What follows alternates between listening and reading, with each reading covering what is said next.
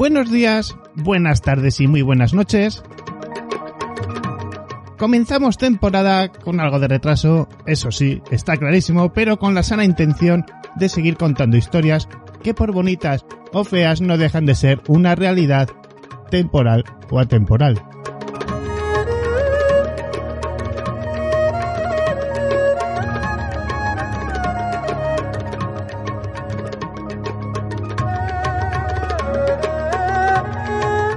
Historia de sentimientos, científica, de terror, sensaciones de ese otro lado del que tantas veces hemos podido hablar con buenos invitados, como no, entre vosotros y yo.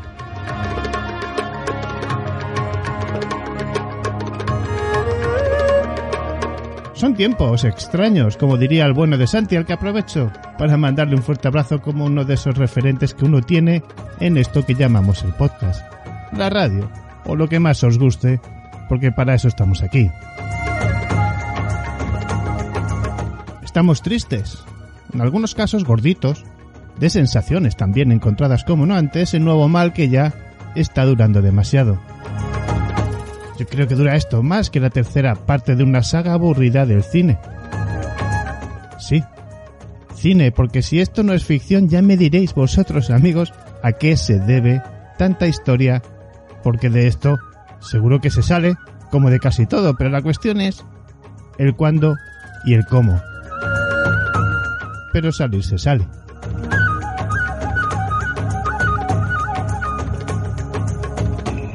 No sé si a veces os pasa que uno tiene la sensación de estar metido en un día de esos de la marmota eterno paseando al lado de Bill Murray y Andy McDowell en aquella maravillosa película.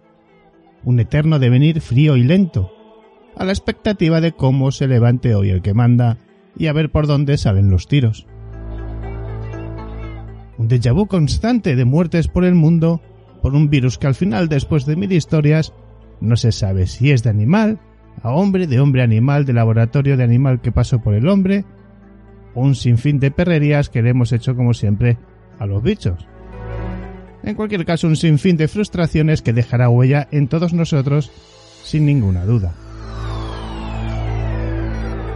Son tiempos difíciles, sí, pero levantaremos el vuelo con bajas y subidas, dentro de esto que se llama sobrevivir.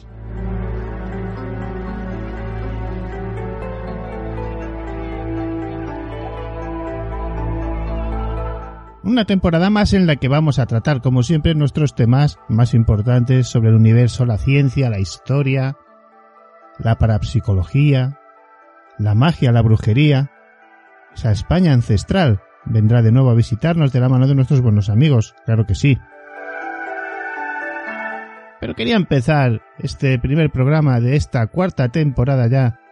Felicidades amigos a todos los que estáis ahí ya casi cuarto año ya, como quien dice, empezando un artículo muy interesante sobre Venus, porque esto viene a pensar en todo esto que hay vida ahí fuera, ¿no?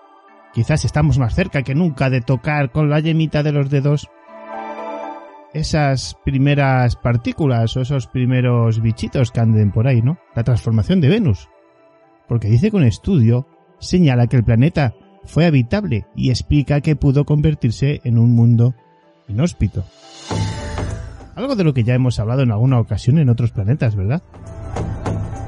Ya que, fijaos qué interesante, dice que bajo las nubes de ácido sulfúrico de Venus se oculta un mundo apocalíptico con temperaturas que podrían fundir el plomo y presiones capaces de aplastar maquinaria pesada. Pero ¿y si no siempre fue así? En 2016, Michael Bay del Instituto Goodward de Estudios Especiales de la NASA y sus colaboradores aplicaron un modelo climático tridimensional al Venus primigenio y descubrieron que podría haber presentado temperaturas tan suaves como para albergar vastos océanos de agua líquida. Sí, agua. El componente esencial de la vida tal y como nosotros la conocemos. Ahora Bay y Anthony del Genio, también del Instituto Goddard, ha desarrollado un marco teórico para la evolución del planeta basado en datos más complejos que incluyen diversas topografías y cantidades de luz solar. Su estudio publicado en mayo nos deja claro que de forma novedosa como Venus podría haber sido habitable durante casi 3.000 millones de años antes de transformarse en el infierno abrasador que soy. ¿Os imagináis lo que podría ser? Si tuviéramos ya la capacidad de viajar y de incluso transformar algunos planetas.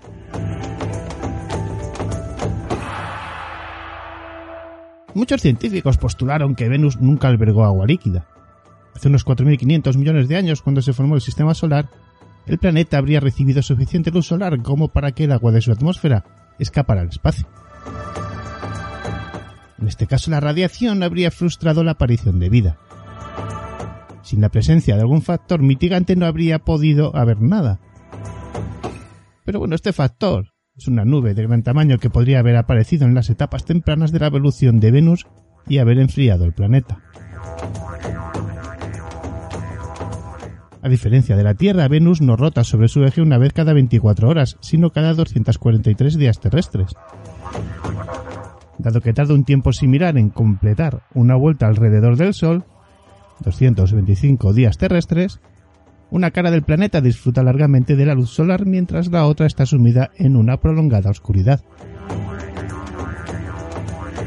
Una atmósfera espesa podría favorecer la circulación de calor del lado diurno al nocturno y mantener Venus caliente. Pero en el modelo de Bay y del genio, una enorme nube sobre la cara diurna actuaría como un escudo brillante que reflejaría la luz solar incidente y produciría temperaturas lo bastante bajas como para sustentar agua líquida.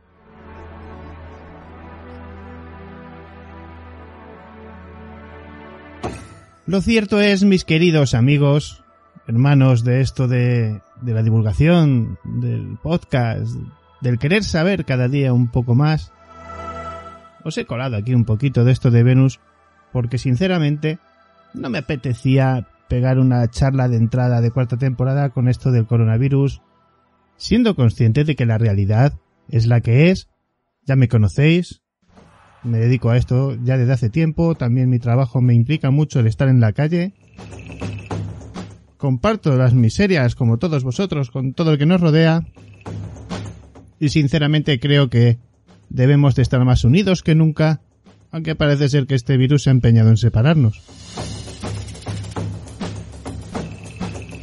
Nada más que decir, mis queridos amigos, vamos a empezar el programa.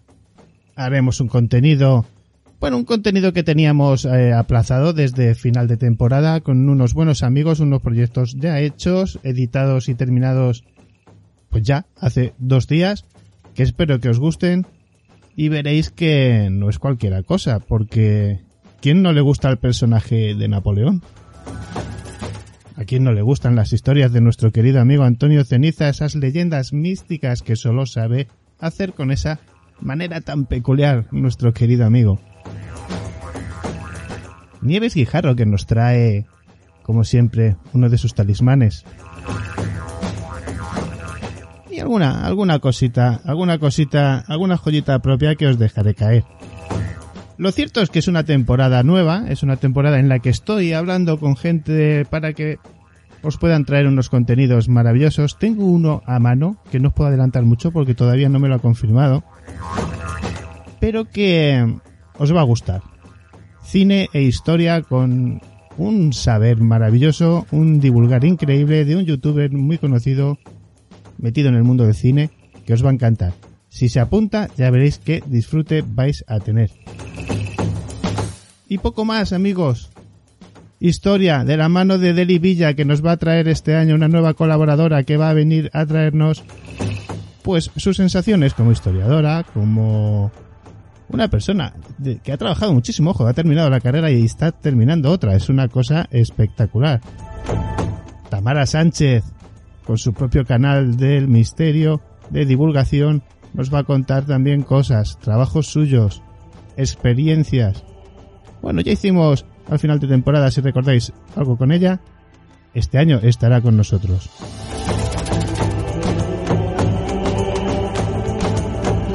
Susana Montalbano también, como no, volverá a traernos sus trabajos y sus investigaciones. Alguna charla de cine también. Donato Fernández con sus carteles, con su informática, con sus audios especiales cuando le da el trabajo tiempo y no los hace. Bueno, todo esto regresa este año cositas nuevas, cositas que ya tenemos, secciones que recuperaremos y el canal de YouTube Misterio 51 Radio que está creciendo pasito a pasito, cerca ya de los 100 suscriptores, una cosa brutal. muchísimas gracias de verdad por apoyar esas entrevistas y esas charlas que estamos haciendo ahí con ese pequeñito hueco para también para el hardware, para la informática de casa, que bueno, yo no sé si es que uno se aburre a veces, pero el caso es generaros contenido de todo tipo y variado. Comienza Misterio 51, comenzamos como siempre.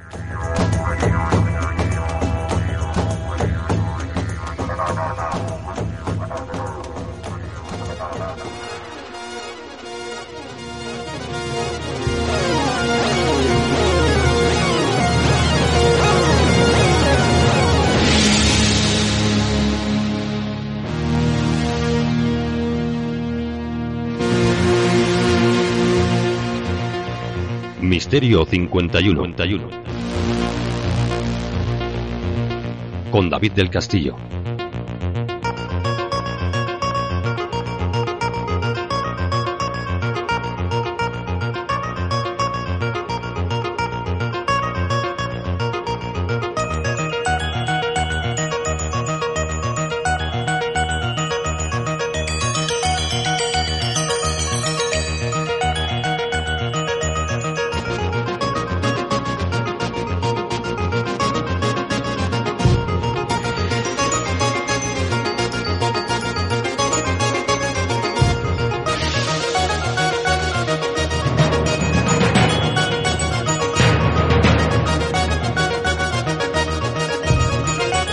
Comenzamos como lo dejamos, lo dejamos como comenzamos.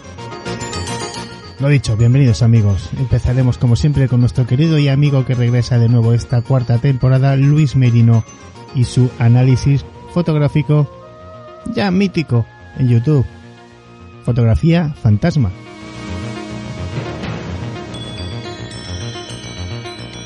Tendremos como siempre las leyendas de nuestro querido mago de la historia de la historia de la mística Antonio Ceniza, con una leyenda muy especial, ya veréis, no os la perdáis. Y Jorge Barroso, que nos tenía regalado ese sueño oriental de Napoleón, un libro espectacular, un hijo suyo nacido del trabajo y del esfuerzo. Bueno, pues nos va a contar la historia de cómo, cuándo y por qué se suceden todos esos hechos históricos de un gran personaje de la historia. Y despediremos temporada con nuestra querida amiga Nieves Guijarro con ese arte que solo sabe hacer ella. Continuamos.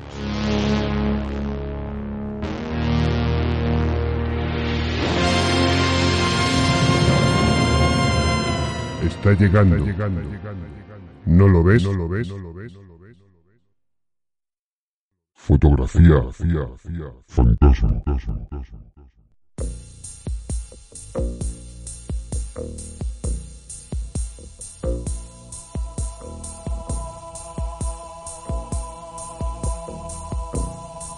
Buenas noches David Castillo y buenas noches a todos los radio oyentes de Misterio 51. Bienvenidos amigos y amigas a Fotografía Fantasma, a análisis fotográfico.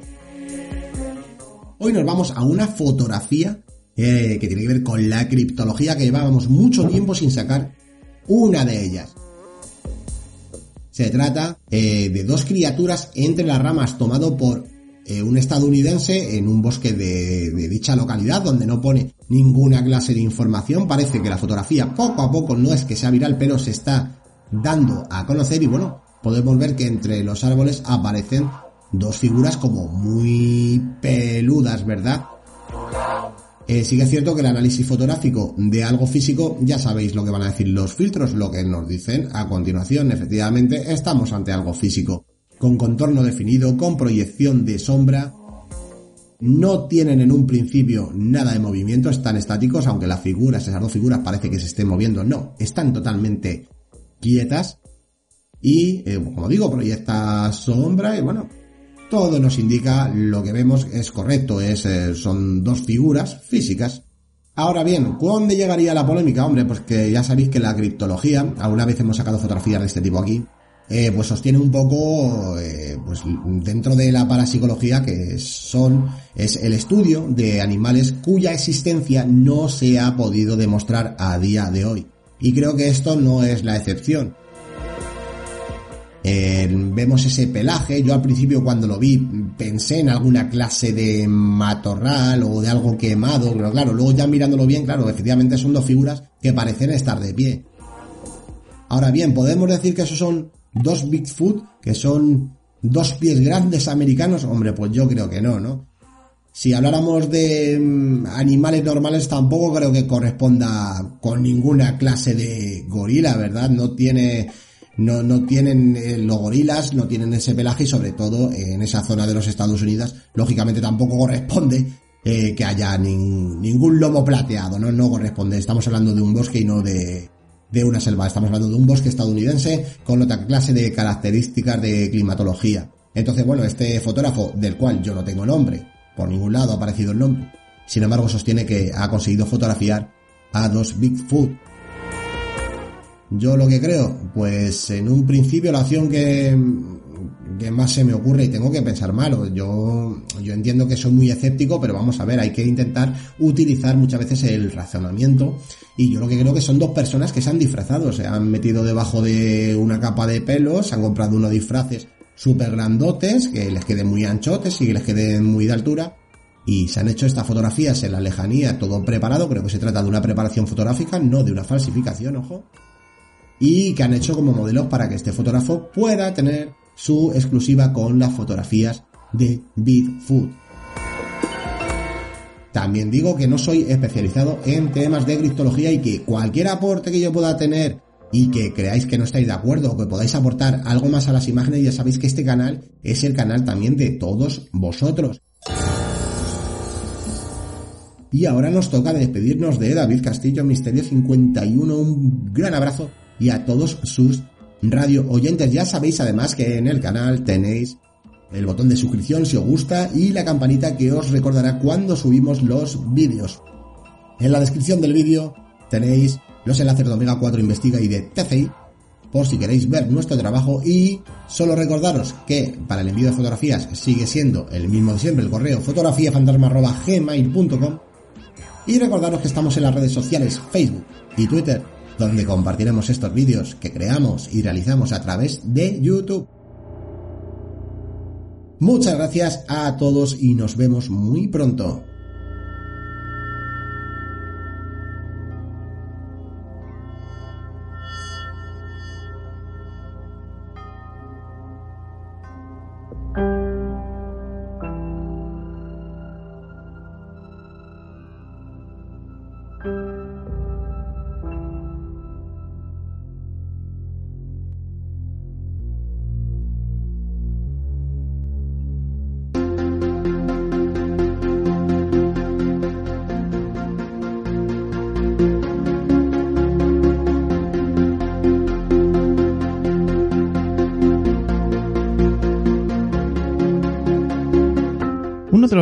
Que más ha impactado al ser humano desde sus inicios han sido los eclipses. Bellos, intensos, hoy día en la actualidad sabemos, por las investigaciones de astrónomos y expertos, que un eclipse no deja de ser un bloqueo de luz procedente de un cuerpo celeste, que aísla de la luz a otro cuerpo, al que llamamos eclipsante. Los más conocidos, a lo largo y ancho de la historia son los eclipses de Sol y de la Luna, pero también pueden darse producidos por satélites y otros planetas.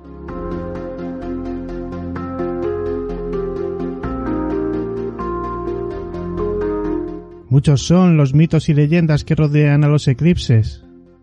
Allá por la antigüedad, el eclipse era considerado un mal presagio. Chamanes y brujos de todas las civilizaciones desarrollaron diferentes leyendas sobre este gran fenómeno. En China se decía que el eclipse era un dragón que quería devorar el sol y se debía llevar a cabo todo tipo de celebraciones para ahuyentarlos.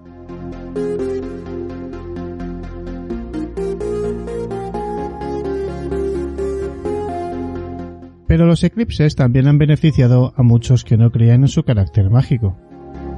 Poco conocida es la historia que se dio con la llegada de Colón a Jamaica. En esos días se preveía un eclipse y Colón organizó una reunión con los indios para esta ocasión. Cuando el cielo se oscureció y los indios pensaron que aquello era un castigo por no ser hospitalarios con los visitantes. De ahí la razón por lo que les ofrecerían desde entonces todo lo que aquello se les pidiera. Los terremotos y las leyendas también influyen mucho, porque ya que la relación de los terremotos con la astronomía quizás no es tan conocida, pero sí que sufre de una influencia espacial también existente. Según la ciencia astronómica, el sistema solar lleva a cabo todo tipo de embates galácticos, rayos cósmicos y otras partículas asociadas a los eventos sísmicos que llegan a influenciar en la estructura de los planetas.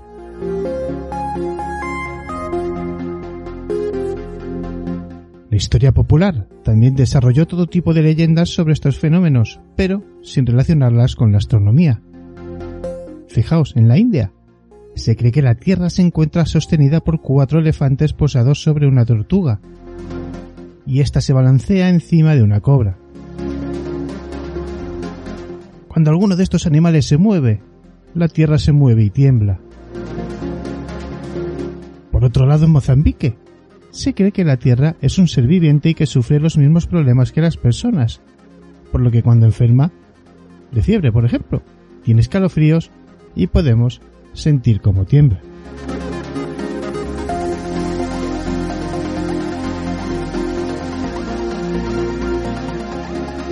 Hay de los cometas aquellas visiones diabólicas dirían algunos. Los mayas veían a los cometas como un vaticinio de un cambio que se iba a producir para transformar las diferentes estructuras y lograr el equilibrio con el mundo. Muchas son las profecías que se desarrollaban en su cultura y en cuanto a eso, amigos, la cristiana también se hace referencia a él y era conocido como Ajenjo. Al igual que los eclipses, los cometas han sido para algunas personas señales catastróficas y han tenido gran relación con momentos difíciles de la antigüedad, como la erupción del volcán Vesubio. Sí, ese que destruyó Pompeya en el año 79. Aunque algunas historias son solo creencias populares, otras son ciertas. El caso es que, bueno, esta pequeña entrada medio leyenda espacial, universo, terremoto, cometas, no es ni más ni menos que para dar la bienvenida esta cuarta temporada Antonio Ceniza y a sus leyendas, para poder viajar con la mente por esas historias que no son ni más ni menos huella de cultura, de historia, de sucesos que pasaron o no, no lo sabemos, o sí. El caso es que de algo siempre nos quieren advertir.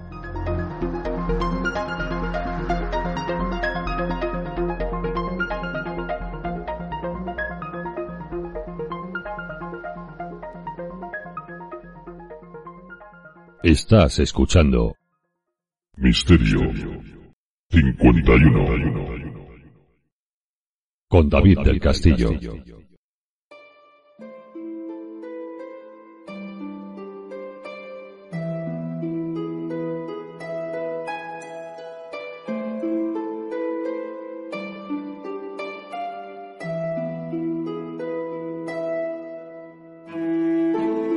Hola amigos de Misterio 51. Bienvenidos a mi sección Misterios y Leyendas con Antonio Ceniza.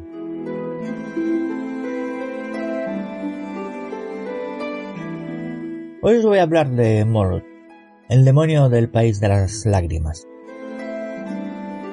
Moloch o Baal fue un dios de origen cananita, que fue adorado por los fenicios, cartagineses y sirios. Era considerado el símbolo del fuego purificante. Griegos y romanos lo identificaban con Cronos y Saturno, respectivamente.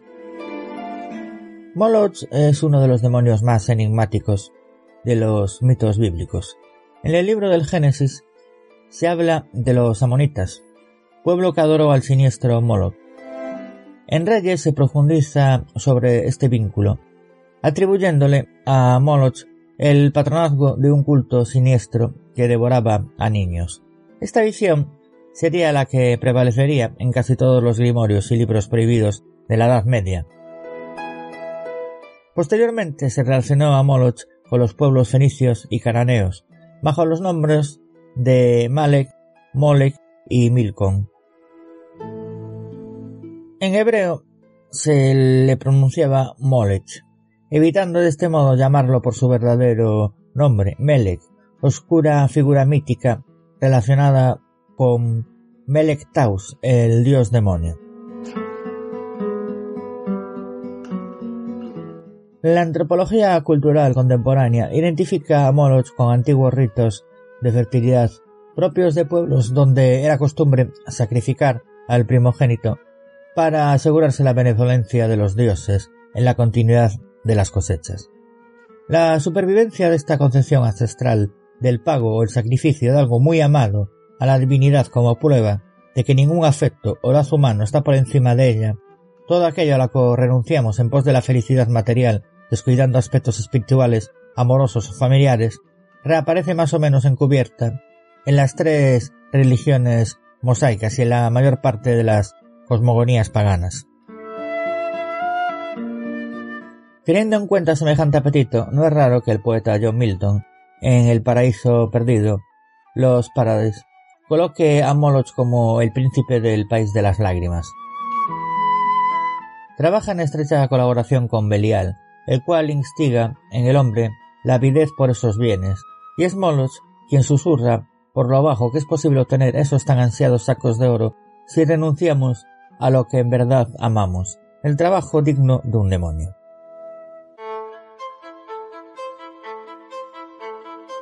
Para los fanáticos de Tolkien, deciros que Moloch fue una de las inspiraciones para la creación de Mercor, el primer señor oscuro.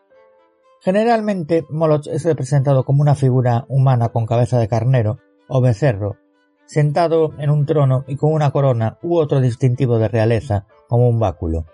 Los sacrificios preferidos por Moloch, obviamente, eran los niños, especialmente los bebés, por ser los seres más impregnados de materia. Como ya dijimos antes, Moloch ha sido simbolizado como un cuerpo parecido al de los humanos, pero con cabeza de carnero, portando una corona y un báculo, gobernando desde un trono. Esta deidad antigua existía, exigía a sus devotos que le sacrificaran recién nacidos, porque según dichos pueblos, estos inocentes seres estaban más impregnados de una energía especial. En los lugares de adoración a Moloch era normal ver una gigantesca estatua de bronce en honor al demonio, pero esta escultura debía tener ciertas peculiaridades, como que debía de estar hueca y con la boca abierta, al igual que los brazos en posición extendida hacia arriba, con las manos juntas, como dispuesto para recibir sus pagos a modo de sacrificio. Que era un bebé que bajaba hasta un horno ardiente que se halla en el interior de la propia estatua.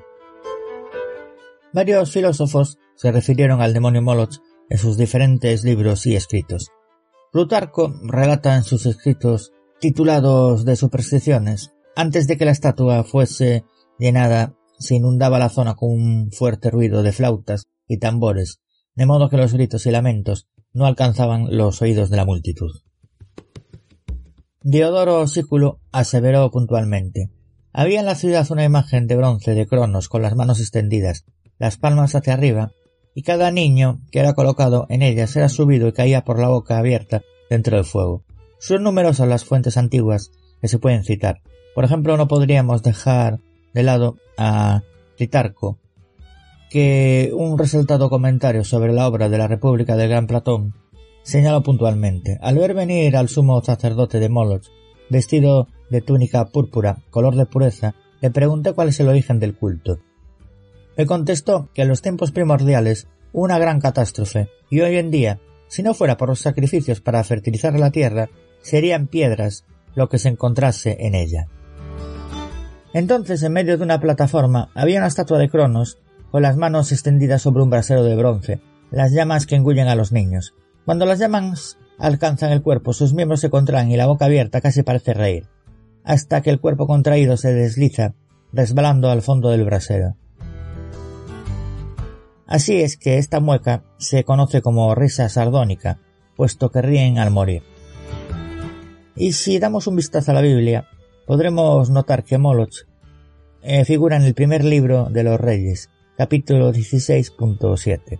Entonces Salomón hizo construir un gran edificio para Quemos, la abominación de Moab, en la montaña que frente a Jerusalén, y Milcom, la abominación de los hijos de Amón.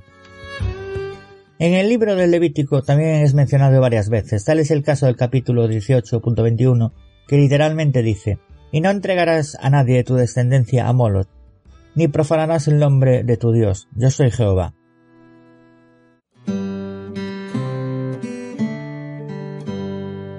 El tema de Moloch ha salido a luz pública hace un tiempo, bueno, concretamente el año 2019. La estatua ahora ha sido expuesta por autorización del Papa Francisco. El mundo se sorprendió en el año 2019 cuando el mismísimo sumo pontícipe dio su aval para que en pleno Coliseo romano se exhibiera la estatua de Moloch Bal, con motivo del evento denominado Sínodo del Amazonas, dedicando una exposición especial que se tituló Cartago, el mito inmortal.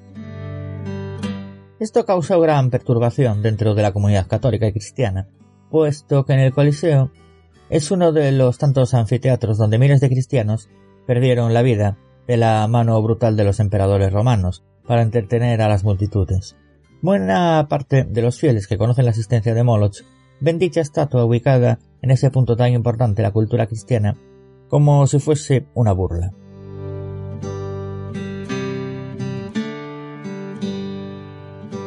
Aún así podemos decir que hay una gran incertidumbre en torno a Moloch. Aunque algunas cosas se pueden decir de él con relativa confianza, está claro por fuentes bíblicas y del antiguo Próximo Oriente que Moloch probablemente fuera un título o un epíteto utilizado para una prominente deidad cananea a quien, al menos ocasionalmente, se sacrificaban niños. Este dios podría haber sido una deidad extranjera o quizás una deformación del propio Yahvé, aunque esta es una de las explicaciones menos probables. Más allá de todo ello, todavía nos queda mucho para aprender sobre Moloch. Voy a comentaros una serie de curiosidades para terminar. Diversos textos latinos se refieren a él como Cronos o Saturno. Según las tradiciones demológicas, su fuerza era especialmente poderosa en el mes de diciembre.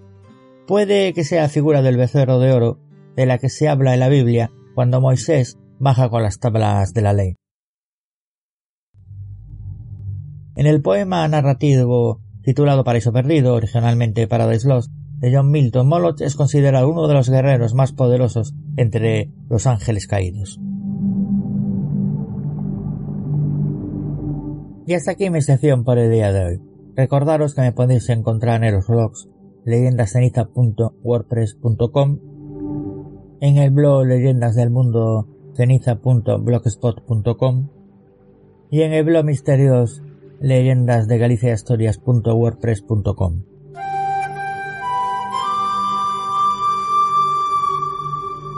También me, podéis encontrar en la página web del grupo de investigación Misterios Galicia que es misteriosgalicia.6t.net y como no mi propia página web que es antonioceniza.6t.net. Un fuerte abrazo a David Castillo y al resto de los colaboradores. Y a ustedes, queridos oyentes. Nos escuchamos en el próximo programa.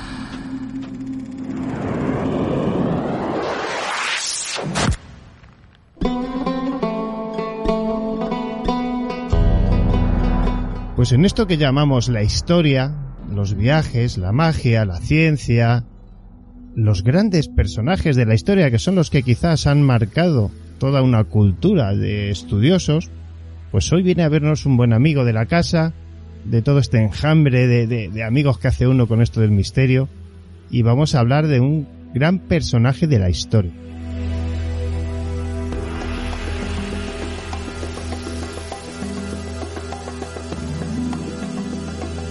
Pues se ha atrevido, ¿no?, a sacar aquí un nuevo libro nuestro querido amigo Jorge Barroso, que, bueno, muchos le conoceréis por las redes sociales, eh, colabora con un montón de, de, sitios, pero es un personaje, yo le tengo mucho cariño, yo, eh, porque es un personaje, pues de estos que, como digo yo, hecho a sí mismo, ¿no?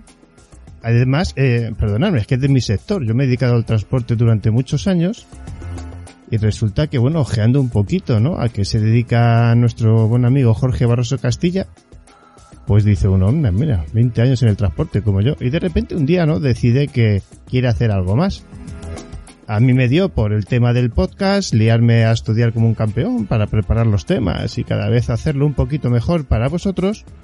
Y a él le dio por presentarse al tema de, de, de, la Universidad de la UNED para sacarse la carrera de Geografía e Historia. Entonces, bueno, yo creo que mejor que este tipo de pasiones y cómo uno empieza a tomar este tipo de decisiones, pues que mejor no lo cuente él, ¿no? Jorge Barroso, muy buenas noches, amigo, ¿cómo estás? Muy buenas, eh, querido David. Nada, es un placer estar contigo aquí. eh, a ver, eh, es cierto, eh, yo me he tirado, bueno, más de 20 años, en verdad, en el transporte. Lo que pasa es que en la última empresa donde trabajé me he tirado cerca de 20 años. yo ya estaba como jefe de operaciones pero, y yo empecé a estudiar historia ya trabajando, pero eh, decidí que lo mejor era, era cambiar de vida, también porque me lo puedo permitir, ahora que no me escucha mi mujer, gracias a ella. y, y, nada, y eso, y, y tratar de intentar eh, acabar la carrera y presentarme a posiciones. Y también dedicarme a esto, a escribir, a divulgar la historia, que es realmente lo que me apasiona, la historia y los libros. Y en eso estamos. Bueno, para que veáis que no es que lo diga yo, en esta película de, la vida, de, de, trabajar en una cosa, a decir, mira, oye, me voy a poner a estudiar como un campeón. La verdad es que la historia yo creo que es lo mejor que a día de hoy uno puede hacer para desarrollarse, porque en la historia está, están, mejor dicho, nuestros aciertos, nuestros errores, la magia de poder viajar en el tiempo sin necesidad de una máquina inventada por un científico loco que consigue viajar casi por amor, ¿no? Como en la novela, por el, por el tiempo, ¿no? Y bueno, grandes cambios, grandes cambios como los que se dieron en la mente del personaje del que vamos a hablar hoy. Porque es un personaje, como tú muy bien eh, comentas en alguna presentación que yo he podido ver, bueno, es un personaje ya escrito por, por muchas personas, eh, muy comentado, pero algo, algo faltaba ahí. De hecho, haces mención y muy bien a uno de los grandes escritores de este, de este país, ¿no? A Javier Sierra, que pasó su noche en la, en la Gran Pirámide, y una serie de sucesos muy interesantes. Pero este personaje quizás un tanto bipolar como era Napoleón Bonaparte, un personaje que emerge además en una época donde la Revolución Francesa estaba en ebullición. Con el paso de los años además se hace bastante más, más grande, se convierte en uno de los símbolos militares y políticos más importantes de la historia de Europa, ¿no? Yo creo que es un personaje que aglomera, ¿no? Esa serie de cambios en un solo cerebro, en una sola persona física. Emperador que domina un país y, bueno, quizás esas, como decimos nosotros, esas movidas en su cabeza le llevan a cometer una serie de batallas, de guerras, de invasiones, de conquistas, incluso de viajes. Que bueno, ¿no? Siempre dicen que los grandes estrategas o los grandes personajes de la historia pues tenían o lo que llamamos ahora problemas mentales o que eran bipolares o que eran algo, ¿no? Y resulta que quizás la sociedad está abocada a eso, ¿no? A dar ese salto de vitalidad, de enfrentarse a todo, de ir en contra de todo, porque estos personajes, hay que decirlo, que llegan hasta donde llegan porque casi pierden el miedo a, a todo, ¿no? A, la vida, a la realidad, y solo siguen hacia adelante. Napoleón Bonaparte, Jorge, ¿por qué este personaje tan interesante?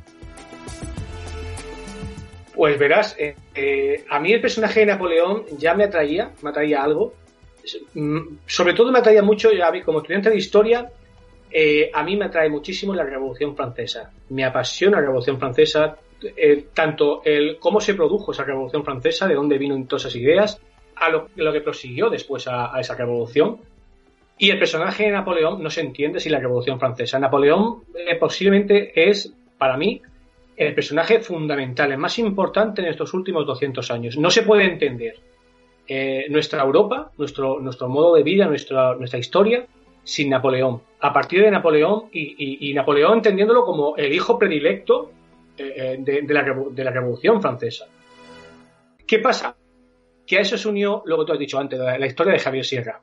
Hace ya cerca de cuatro años eh, me propusieron en otro programa hablar eh, sobre esa supuesta noche que, había pasado Napoleón dentro de la Gran Pirámide, que como todo el mundo que nos escucha sabrá, eh, esa historia se hizo tremendamente popular porque Javier Sierra publicó un, libro en el año 2014 titulado La pirámide inmortal.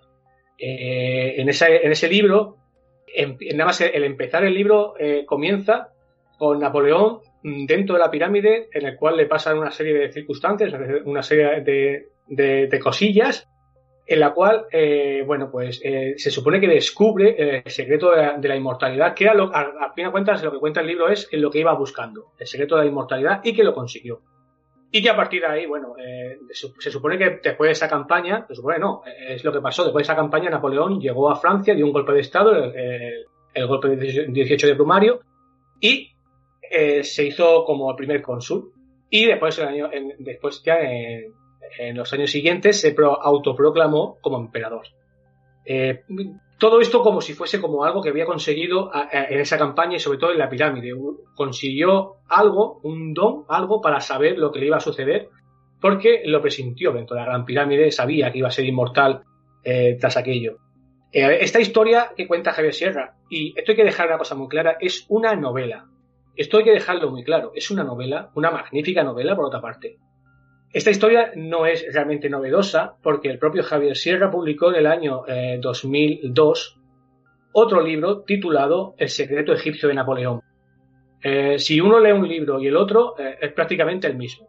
Prácticamente el mismo, lo que pasa es que Javier Sierra en el año 2002 no era tan tremendamente popular como se hizo después, una vez que publicó La Cena Secreta. Y ese, esa historia de Napoleón le dejó, un poco marcado y, y, en el año 2014 quiso retomar esa historia cambió cuatro detalles simplemente, pero la historia es exactamente la misma. Ese libro se vendió por millones, se publicó en varios idiomas, eh, fue, todo un bestseller. Eh, y tratando de investigar sobre esa, historia, es como surgió este libro. Yo empecé a investigar un poco, tenía un par de, biografías de Napoleón y libros sobre la Revolución Francesa y, y, un poco sobre las campañas de Napoleón. Empecé a tirar por ahí eh, yo hablé en ese programa un poco de, cómo había surgido la historia de, o lo que te cuentan los libros, eh, digamos, muy oficiales de, historia sobre por qué se produjo esa campaña en Egipto, de Francia, que era básicamente, eh, es que en los libros de historia, en muchos libros de historia, no voy a decir todos, pero en los que son muy genéricos de la edad moderna o un poco de las campañas de Napoleón, te vienen a explicar básicamente que la campaña se produjo porque Inglaterra, que era su, máximo rival, tanto en el periodo de la Revolución Francesa como en el posterior periodo de, la época napoleónica, ya como emperador, eh, tenía su principal eh, lugar de, materias primas era la India. Hay que recordar que, Inglaterra había perdido recientemente, en la década de los 70, el 76, había perdido las 13 colonias esa de, Norteamérica con la independencia de, los estados de, Estados Unidos y eso le hizo mucha pupa a Inglaterra. Claro, eh, Francia sabía que si le cortaba la vía de suministro a Inglaterra por vía de, por vía de Egipto, a ver, mm, entonces eh, todas las materias primas y todo el comercio que tenían con la India, que era su principal colonia eh, inglesa, venían a través del mar de Suez y venían por, por Egipto, por el Mediterráneo y subían hasta Inglaterra. ¿Qué pasa? Que si tú llegabas, si tú conquistabas eh, Egipto, le cortabas ese paso. E Inglaterra, eh, por pantalones, eh, tenía que, para comerciar, tenía que bajar por rodear todo África entera hasta llegar hasta la India, con el tremendo gasto que eso podía suponer. O sea, eso podía ser la auténtica ruina para, para Inglaterra. En los libros oficiales te cuentan eso y ya está. Eh, un poco más. Napoleón, que, que Napoleón llegó allí en el verano de 1798, eh, no logró, eh, con- al final tuvo que huir de allí, se fue al año siguiente y bueno, y una vez que llegó, eso, se produjo el golpe de Estado y, y- y después se autoproclamó emperador. Y bueno, y las tropas que se quedaron, porque Napoleón dejó allí a su tropa prácticamente tirada. Y en el año 1301, la- los franceses que todavía continuaban en, Fran- en, Egipto firmaron una capitulación con Inglaterra y bueno, los dejaron, a los que quedaban vivos, los dejaron regresar a, Francia. Y eso es lo que te cuentan los libros. Yo conté un poco más o menos eso y dije en ese programa que yo no había encontrado ni una sola información, ni un solo dato en los libros oficiales y, en la biografía que yo había leído de Napoleón. Todavía me faltaba mucho por leer que no había que, que corroborase la historia esa de que Napoleón dentro de la Gran Pirámide. Dentro de eso dije, a mí me queda mucho por aprender ahí porque realmente no he encontrado nada. Ya me pareció raro porque cuando tú lees alguna biografía de Napoleón, eh, aunque, aunque te leas solamente una o dos, te das cuenta de que Napoleón no solo era un genio militar, era un genio de la propaganda. Una persona que sabía cómo utilizar la simbología para atraerla hacia él. Y yo empecé a pensar, si Napoleón hubiese pasado una noche dentro de la Gran Pirámide, eso vendría en, eh, eh, en, en cualquier biografía suya. Me dejó una espinita clavada, porque empecé a ver que no existía un libro como tal, como esa campaña. A ver, sí existen algunos libros, muy pocos, y, algunos de ellos están totalmente descatalogados, o libros que son muy antiguos, y ya te tienes que ir, eh, yo para escribir este libro, que me he basado en fuentes, en todas las fuentes que existen de aquí, que son eh, muchas, memo- eh, muchísimas biografías de Napoleón, las propias memorias de Napoleón cuando estaba en Santa Elena, lo que dijo, eh, su secretario personal, el secretario personal de Napoleón, que se llamaba Bourriem, que acompañó a Napoleón en aquella campaña, que dejó registrado por, por- por escrito todo lo que iba sucediendo en esa campaña, las propias memorias de sus generales que iban con él, las memorias de la comisión científica, tan importante la comisión científica en esta, en esta campaña, y esto lo explicaremos después un poquito más, más, más detenidamente, también dejaron registrado por escrito eh, muchísimas anécdotas que, que, cuento en el libro. Y también incluso existen tres cronistas, dos, dos egipcios y uno turco, que escribieron eh, eh, desde el punto de vista egipcio, desde el punto de vista árabe, que estaban haciendo allí los franceses. Cuando yo he, he- investigado todo esto y he leído, aparte de que, vuelvo a decir, no he encontrado absolutamente nada sobre la, sobre la noche que pasó eh, Napoleón dentro de la Gran Pirámide, no he encontrado absolutamente nada. Lo que hice fue hacer una especie de puzzle y coger todos los datos que, existían sobre eso y para, para hacer precisamente este libro, para hacer una campaña que es realmente es una verdadera epopeya. Eh, eh, es muy importante porque no se puede entender al Napoleón posterior, al Napoleón que da el golpe de Estado y se autoproclama emperador, si no entendemos esta campaña, este periodo de aquí Napoleón. De la misma manera que el libro, que ah, es un, es un, poquito tocho, tiene 616 páginas, cuando yo empecé a escribir, este- ya, bueno, como he dicho, yo, eh, como me di cuenta de que no existía ningún libro sobre esto, pues bueno, pues voy a escribirlo. Y, y empecé a, a eso, a recopilar datos, a ponerlo de manera muy amena para que no sea un ensayo histórico al uso muy, muy, muy pesado con muchos datos, aunque hay Vamos muchas batallitas. Jorge, vamos a ir por partes, porque ya vamos a entrar directamente en el libro. Y vamos a, porque el libro, como tú dices, tiene su aquel, este tipo de libros hay que cogerlos desde la perspectiva de, de, de- de lo que vas a, a leer, efectivamente. Un personaje histórico, muy hablado, pero también muy enrevesado, porque es cierto que es un personaje que hay que echarle de comer aparte, ¿no? Eso de quitarle al Papa la corona y ponérsela a él, hay que tenerlos muy grandes para hacer eso. Por muy general que seas o por muchas batallas que hayas ganado, eso no se puede hacer así por las buenas, hay que tenerlos cuadrados.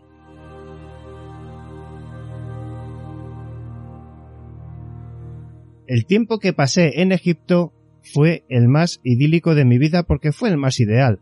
En Egipto me encontré libre de la civilización entorpecedora.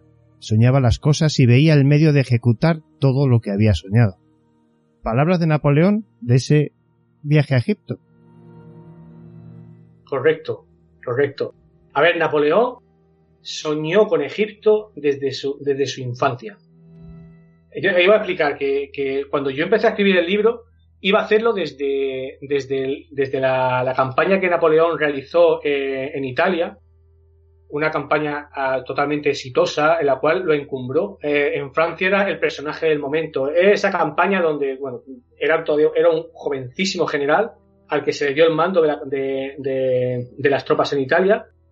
Él por su cuenta, por su, por su propia cuenta, eh, firmó un tratado de paz muy famoso en la historia que se llama el Tratado de Campoformio con Austria, que supuso la paz eh, momentánea entre eh, Europa, la Europa monárquica reaccionaria contra esa Francia de la revolucionaria. Y iba a empezar a escribirlo ahí, una vez que llega a, París, y cómo se gesta, eh, cómo se prepara esta campaña, cómo se van cogiendo al personal que, va a ir a acompañarlo a Egipto. Pero me di cuenta de que esta historia de ir a Egipto no, surgía, no surgió ahí.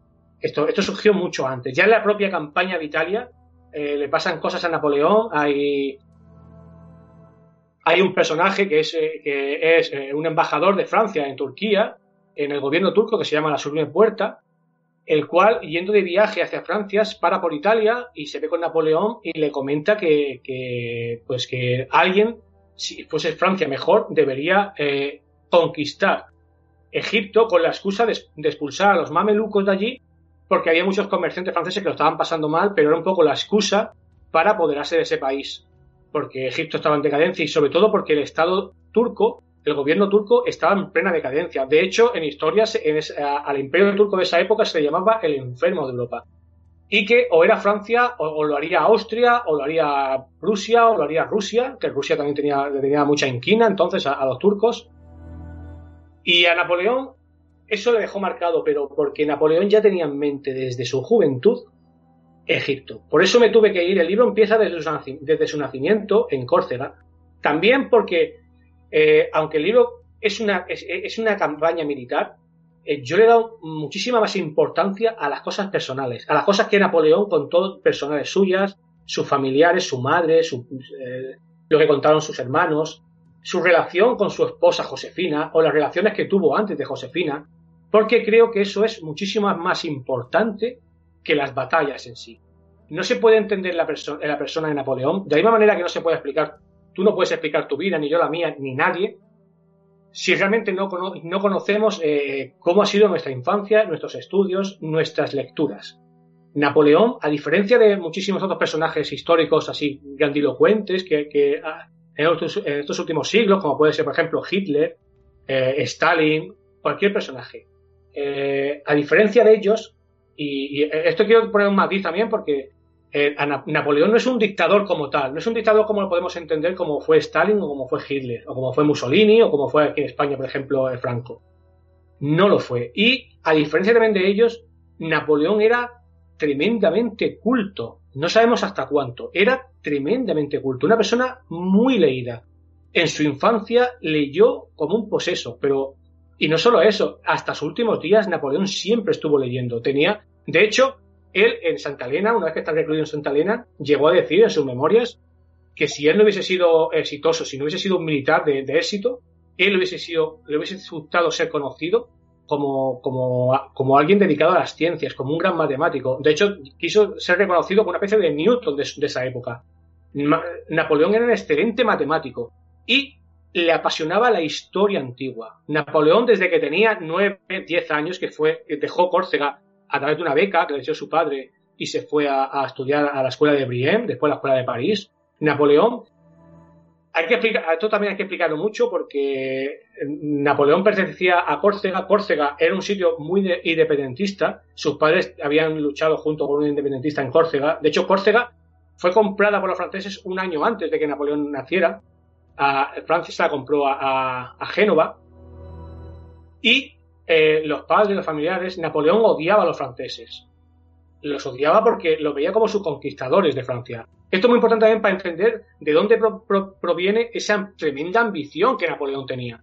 Y fue porque una vez que lo becan y lo mandan a, a Francia a estudiar, él, que odiaba a los franceses, y ojo, los, los, franceses de las escuelas militares, sobre todo la de Brienne, que ahí se tiró cinco años, digamos que le tenían una, una inquina, le odiaban, porque era demasiado extranjero, no hablaba bien francés Eh, lo que se ha dicho muchas veces de que era bajito es falso, es un bulo. Napoleón no era bajito, de hecho en la autopsia sale que medía casi 1,70, 1,69 y medio. Eh, para esa época era un tío alto, no era bajito. Esto es una propaganda después de, lo- de los ingleses para desprestigiar a Napoleón, no es cierto. Bueno, eh, Napoleón eh, sufrió eh, esa especie de, acoso escolar, un bullying, lo dejaban apartado, y él se refugió en la lectura. Allí descubrió libros muy importantes en su vida, como fue, por ejemplo, Las vidas paralelas de Plutarco, que ahí conoció a Julio César y Alejandro Magno. Después leyó La Navasis de Arriano, también con Alejandro Magno como principal protagonista. Casi todos los libros que leía eran historia antigua y todos tenían que ver con Grecia, con Roma y con Oriente. En su cabeza, y además lo recoge en varias memorias suyas, que Oriente siempre estaba ahí. Él escribió algunas anotaciones en esa escuela en las cuales ya apuntaba incluso algunos poemas, algunas cosas que hacían referencia a Oriente. Como que Oriente era el lugar donde el, pu- el punto clave de, todas las grandes historias de, las batallas de la antigüedad. Era como el punto, y el punto exacto entre Oriente y Occidente. Y eso lo dejó muchas veces muy claro eh, en muchos escritos. Por lo cual, ya en su infancia, en sus estudios, alguna semillita quedó clavada en Napoleón sobre Oriente.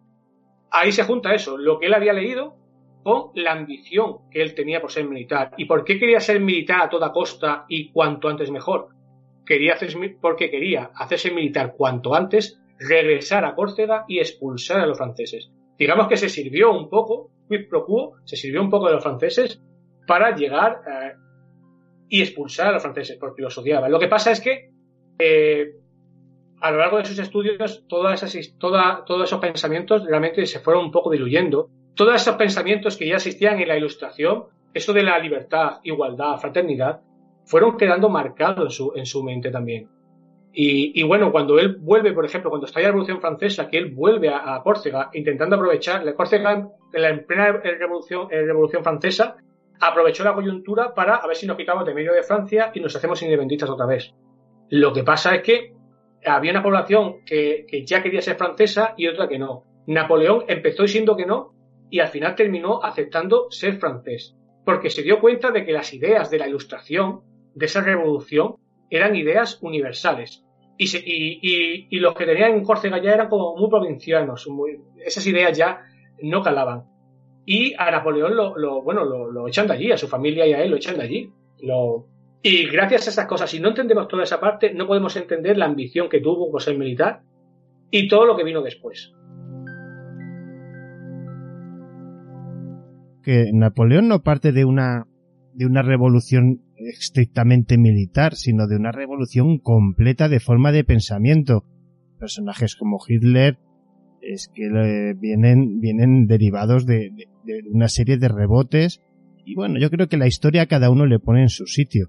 Sin embargo, la capacidad que tiene Napoleón de desarrollarse, como tú muy bien dices, bueno, por ejemplo, lo que él hace con la artillería no lo hace nadie hasta que lo hace él. Eso es muy importante, ¿no? Las, las primeras, bueno, de hecho lo de las guerras napoleónicas tiene, tiene su aquel, ¿no? Eso lo vamos a ir viendo poco a poco. Llevamos media hora, fíjate, así a lo tonto. Si te parece, vamos a dar un salto de ese Napoleón Vamos. que está empezando a, a destacar en, en la academia, que se ha mamado todo lo habido y por haber en libros y empieza ya a obtener un poquito de mando y de fuerza en el ejército. ¿Qué es lo que sucede para que él decida tomar cartas en el asunto y dar el salto definitivo al poder?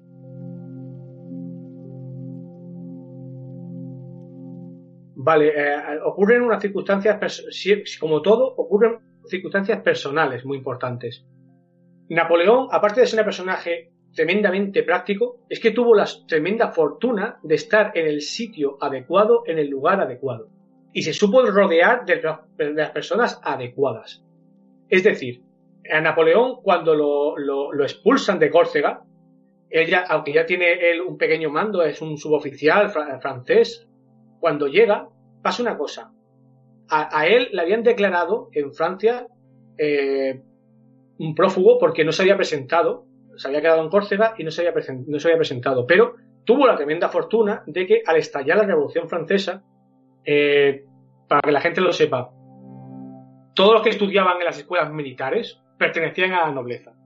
En la Revolución Francesa, a los nobles ya sabemos que les, lo que les hicieron. Una, o les cortaban la cabeza o salieron por patas de Francia. Es decir, cuando Napoleón llega, eh, el, el, nuevo ejército que se estaba formando en Inglaterra, eh, perdón, en Francia, necesitaba cualquier tipo de soldado y sobre todo oficiales. Y Napoleón tenía muy buenas notas, en un buen oficial. Tuvo la tremenda fortuna de eso. Tuvo la tremenda fortuna de que cuando llega, hay un puerto que se llama el puerto de Tolón, que es el puerto más importante entonces de Francia y de todo el Mediterráneo, donde eh, allí vivía muchísima nobleza, muchísima nobleza francesa. El miedo que tuvieron de, pues, de que llegasen los jacobinos, eh, Robespierre, de hecho, Napoleón se hizo, digamos, se, juntó con el hermano pequeño de Robespierre, Agustín Robespierre. Eh, esa pequeña nobleza de, Tolón lo que hizo fue llamar en su ayuda a Inglaterra. Inglaterra tomó el puerto de Tolón. Eh, por diversas circunstancias que ya cuento en el libro, que son un poquito largas, en Napoleón se van contando poco a poco porque los generales que van llegando son unos completos inútiles o se, y al final Napoleón se va metiendo ahí como culebrilla y es él, es él el que toma, el que toma eh, el, puerto de Tolón y se lo quita a los franceses. ¿Qué pasa? Que entonces el personaje más importante del gobierno que se estaba formando a la sombra, que fue después cuando hay una otra revolución y se quitan a los, jacobinos, a Robespierre, a su hermano, le cortan la cabeza. Napoleón allí pasó 10 días encarcelado porque, porque, estaba, porque era, estaba pegado a ellos tuvo la tremenda fortuna de que los girondinos, que eran, otros revolucionarios, pero más moderados, no eran tan sangrientos, no cortaban la cabeza tanto como, como estos, como los girondinos, como los jacobinos, perdón. Y bueno, eh, los, salvaron, y los salvaron porque había un personaje que se llamaba Barras. Barras era, entonces, eh, se formó un gobierno que era el, eh, el, directorio, que eran cinco miembros. El personaje principal de ese directorio era Barras, que Barras fue el que observó a Napoleón cómo había hecho aquello. Y propuso a Napoleón también para un levantamiento que se estaba produciendo en Francia, unos insurrectos en Francia que estaban en contra de la revolución, sobre todo entre monárquicos, y le proponen a Napoleón para que acabe con esa insurrección. Napoleón acepta, lo hace, y eso lo encumbra y lo acerca al poder político en sus más altas esferas. Esto hace también esto, y por otra parte el personaje de su mujer, Josefina, es muy importante el papel de Josefina porque, eh, a ver, eh, esto es largo de explicar, en el libro lo cuento, pero no se puede entender todas las tomas de decisiones que hacía Napoleón sin el saber qué estaba haciendo Napoleón, eh, Josefina, a sus espaldas. no voy a decir lo que estaba haciendo Josefina, pero... no podemos contarlo todo, resumiendo mucho. Vale. Napoleón se enamora de Josefina por unas, por unas cosas que pasan, se casa con ella. Josefina era una amante del Barras este. El Barras se la quería quitar del medio como fuese. Y se la cede, digamos, esta mujer eh, que no le gustaba a Napoleón, apenas no la traía, pero eh, quería pegarse a alguien con poder. Y terminan casándose. Y como premio de, digamos, de, de, lo que había hecho Napoleón eh, en aquella insurrección, y como premio un poco de dote de boda, le ofreció el mando del ejército de Italia también es porque no existían, no había muchos generales muy buenos tampoco, o, los mejores, digamos, estaban en, las compañías que estaban por el Rin luchando contra, los germanos, contra el imperio de, Prusia.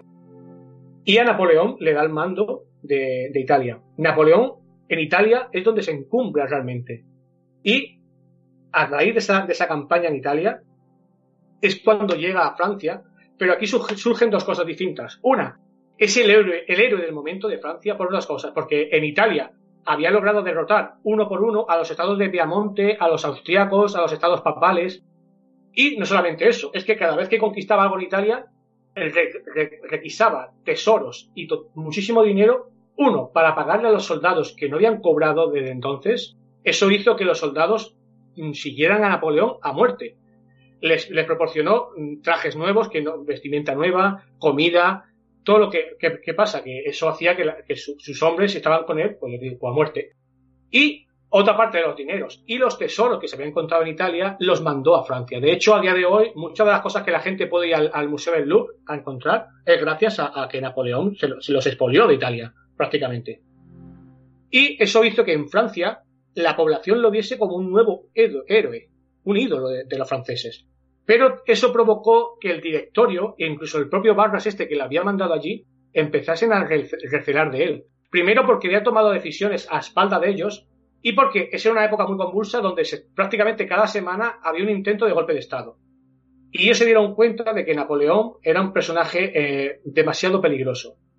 Por lo cual, aquí se juntaron el hambre y las ganas de comer. Al directorio le interesaba quitarse del medio a ese hombre, porque sabían que tenía un ejército muy grande, los soldados le respaldaban, y había que quitárselo como sea del medio. Y Napoleón, eh, por diversas circunstancias, y también porque por un libro y por un orientalista con el que él había hablado previamente, uno se llamaba un tal Bulney, eh, Bulney es un personaje principal en esta historia porque es un orientalista que en los años, en la década de los 70, viajó a Egipto, se tiró varios años allí.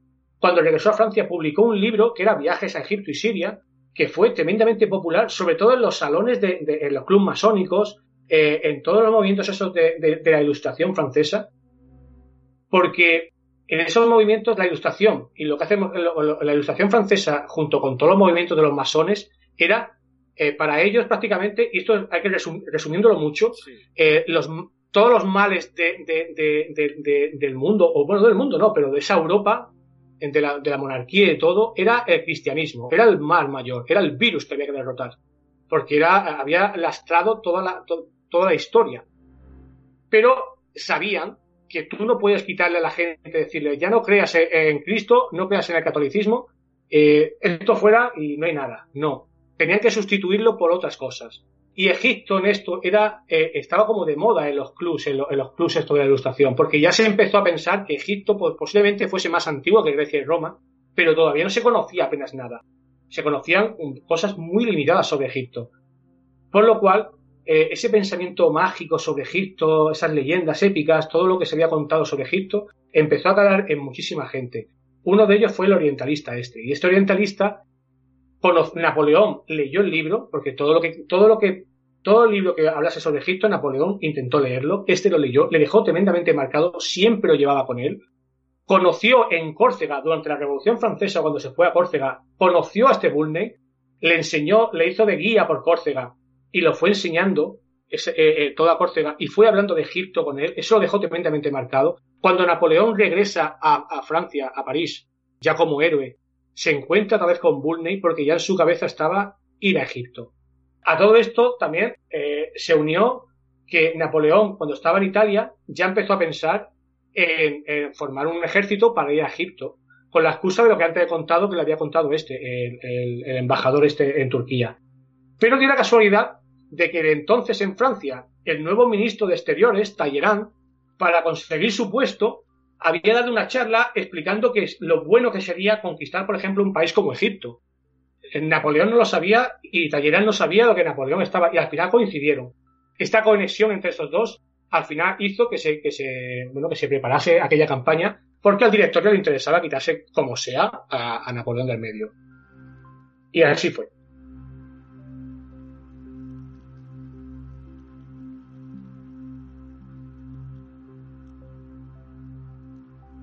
la campaña a Oriente tan famosa, ¿no? Que comienza con toda esa política, ¿no? Al final, fijaos que los militares tienen que pasar por el aro de la política hasta que se sale ese gen de sangre, ponen las cosas en su sitio y terminan, pues como terminan, ¿no?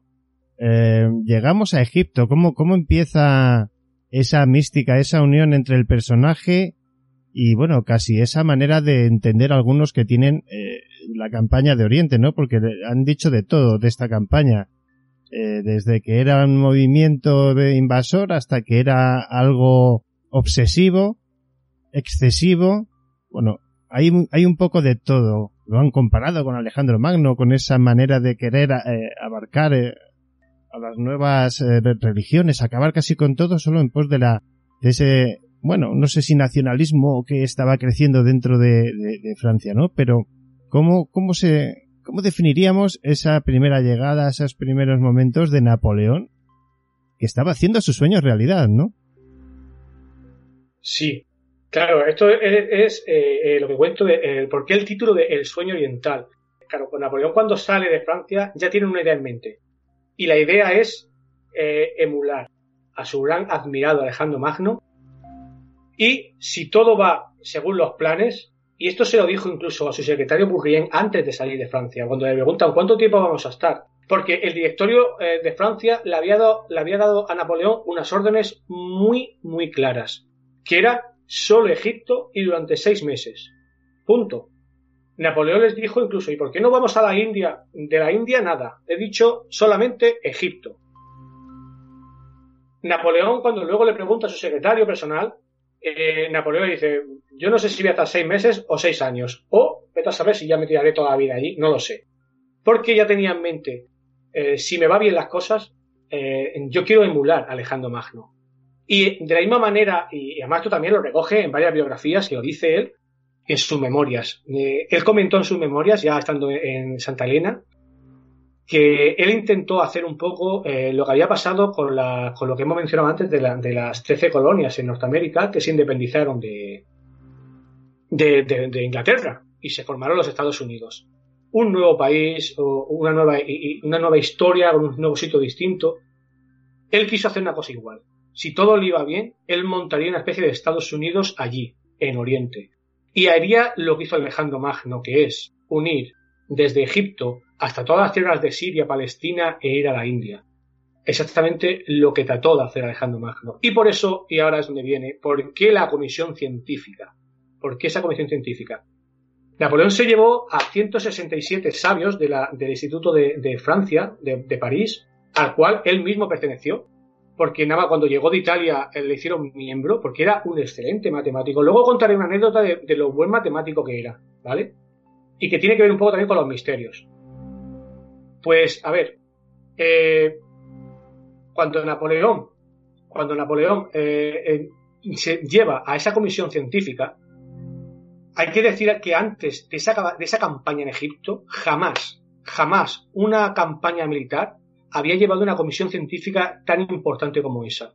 Es más, en la, batalla, en la, expedición, en la, guerra que se hizo en Italia, la campaña de Italia, eh, em, a esa campaña fueron prácticamente tres o cuatro nada más científicos. Iban con una misión muy concreta que era eh, intentar estudiar, por ejemplo, algo de la fauna, llevársela a Francia, pero sobre todo hacer hacerse de tesoros, requisar lo del espolio que he hablado antes.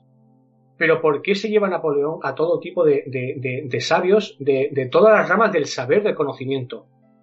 Es, es, cierto que las que, digamos que la excusa, la excusa oficial eran dos. Son tres los motivos que yo agrego en el libro, pero son, eran dos. Una, por un lado, eh, investigar ese país del cual, o esa, o esa civilización de la cual apenas tenían conocimiento, que tenían de oídas, de muy poco, y querían estudiar Egipto. Porque les valía para eso, para esa revolución francesa, esa, esa Francia de la Ilustración, que quería sustituir al cristianismo y para eso necesitaban a un país como Egipto y todo ese pensamiento mágico que, se conocía ya un poco de Egipto para, de hecho, empezaron a, a, como pirámides en, Francia. después de eso se llevaron eh, monumentos así de, Egipto allí a, Francia. Y ¿por qué esa comisión científica también tenía otro objetivo? Que era eh, dar a conocer esa ciencia de Francia, esa, esa, ciencia de la ilustración de, de, Europa, dársela a un pueblo a que consideraban totalmente bárbaro. O sea, ellos consideraban a los egipcios como un pueblo totalmente atasado en la Edad Media y querían demostrarle la ciencia, la, verdadera ciencia de la ilustración y eh, que no se dejasen llevar por, dioses eh, como la que estaban. Y en parte era eso. Pero hay otra cosa que subyace de todo eso. Y era, obviamente, si todo me va bien, para Napoleón, si todo me va bien, tengo aquí una comisión científica para empezar a desarrollar una ciencia aparte y hacer una especie de sincretismo, lo que hizo Alejandro Magno. Alejandro Magno cuando llegó allí a Egipto y, se fue hasta Babilonia e incluso trató de a India, se llevó consigo, mm, si no los, no una comisión científica, pero casi, que fue los filósofos griegos. En historia hay un término que se llama la koiné. Koiné es la, un sincretismo entre el pensamiento griego, racional griego, y ese pensamiento oriental eh, mágico que todavía no se conocía, para unirlo y fusionarlo todo. Napoleón quiso hacer exactamente lo mismo, por eso quiso llevarse una comisión científica y también, eh, ya una vez en Egipto, intentó atraerse.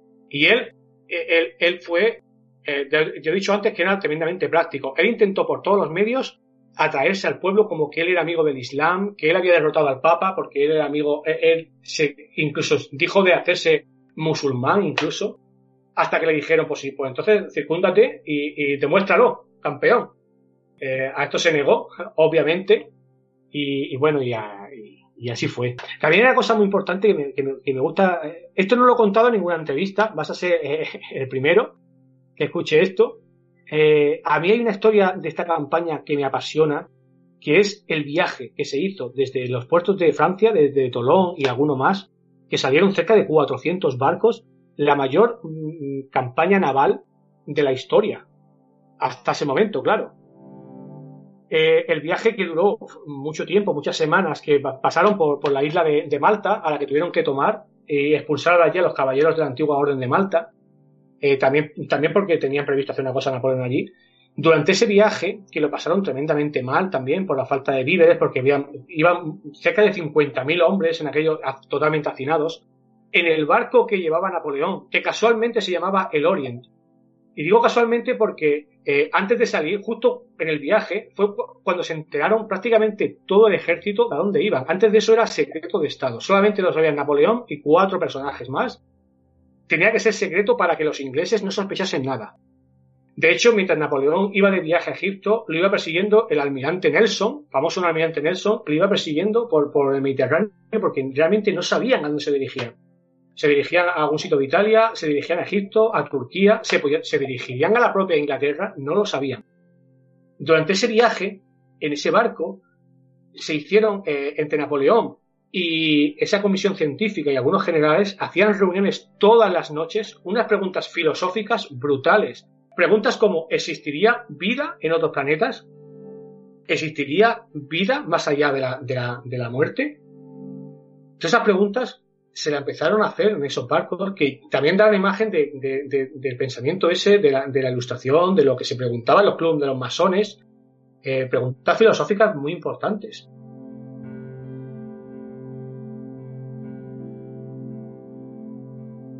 Viaje místico que se dice del, viaje del guerrero, pero bueno, llevamos 50 minutos. Vamos a centrar ya la pregunta de eh, en todo este viaje por la historia de Napoleón porque yo me imagino que te habrán preguntado muchas veces esto. Yo he visto también las entrevistas que le hicieron en su momento a Javier y a otros escritores que han tratado estos temas. ¿Pero estuvo Napoleón o no estuvo Napoleón en la pirámide? Eh, yo digo que no. pero no, pero, digo que no es porque me baso en que no existe ninguna fuente. Cuando, tú haces un estudio histórico te tienes que basar en las fuentes y comprobarlas. Eh, no existe ni un solo dato, ni una sola fuente si aunque si con solo con que hubiese puesto alguien diría pues sí lo dijo otra persona. No hubo nadie.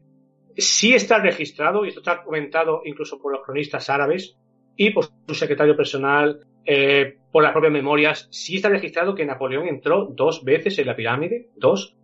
Una fue casi nada más entrar en, en el Cairo. Después de la famosa batalla de las pirámides entró en el Cairo y como sus hombres estaban muy alicaídos hizo una excursión a las pirámides eh, ahí entró porque otro matemático se llamaba Uchak, eh, que entró dentro de la, pirámide. Hay que decir que las grandes pirámides habían ha sido abiertas casi reciente, en poco tiempo atrás, poco tiempo atrás. Y entró, entró eh, en la cámara del rey, este Bouchak, y para hacer cálculos, prácticamente unos cálculos sobre, sobre lo que había en la, la cámara, en, el sarcófago de granito, eh, luego se lo comentó a Napoleón y Napoleón para comprobar como matemático que era, qué es lo que le había dicho este, este hombre. Era cierto, entró. Pero entró y salió porque, que más lo dice él, entré, eh, no había nada de valor.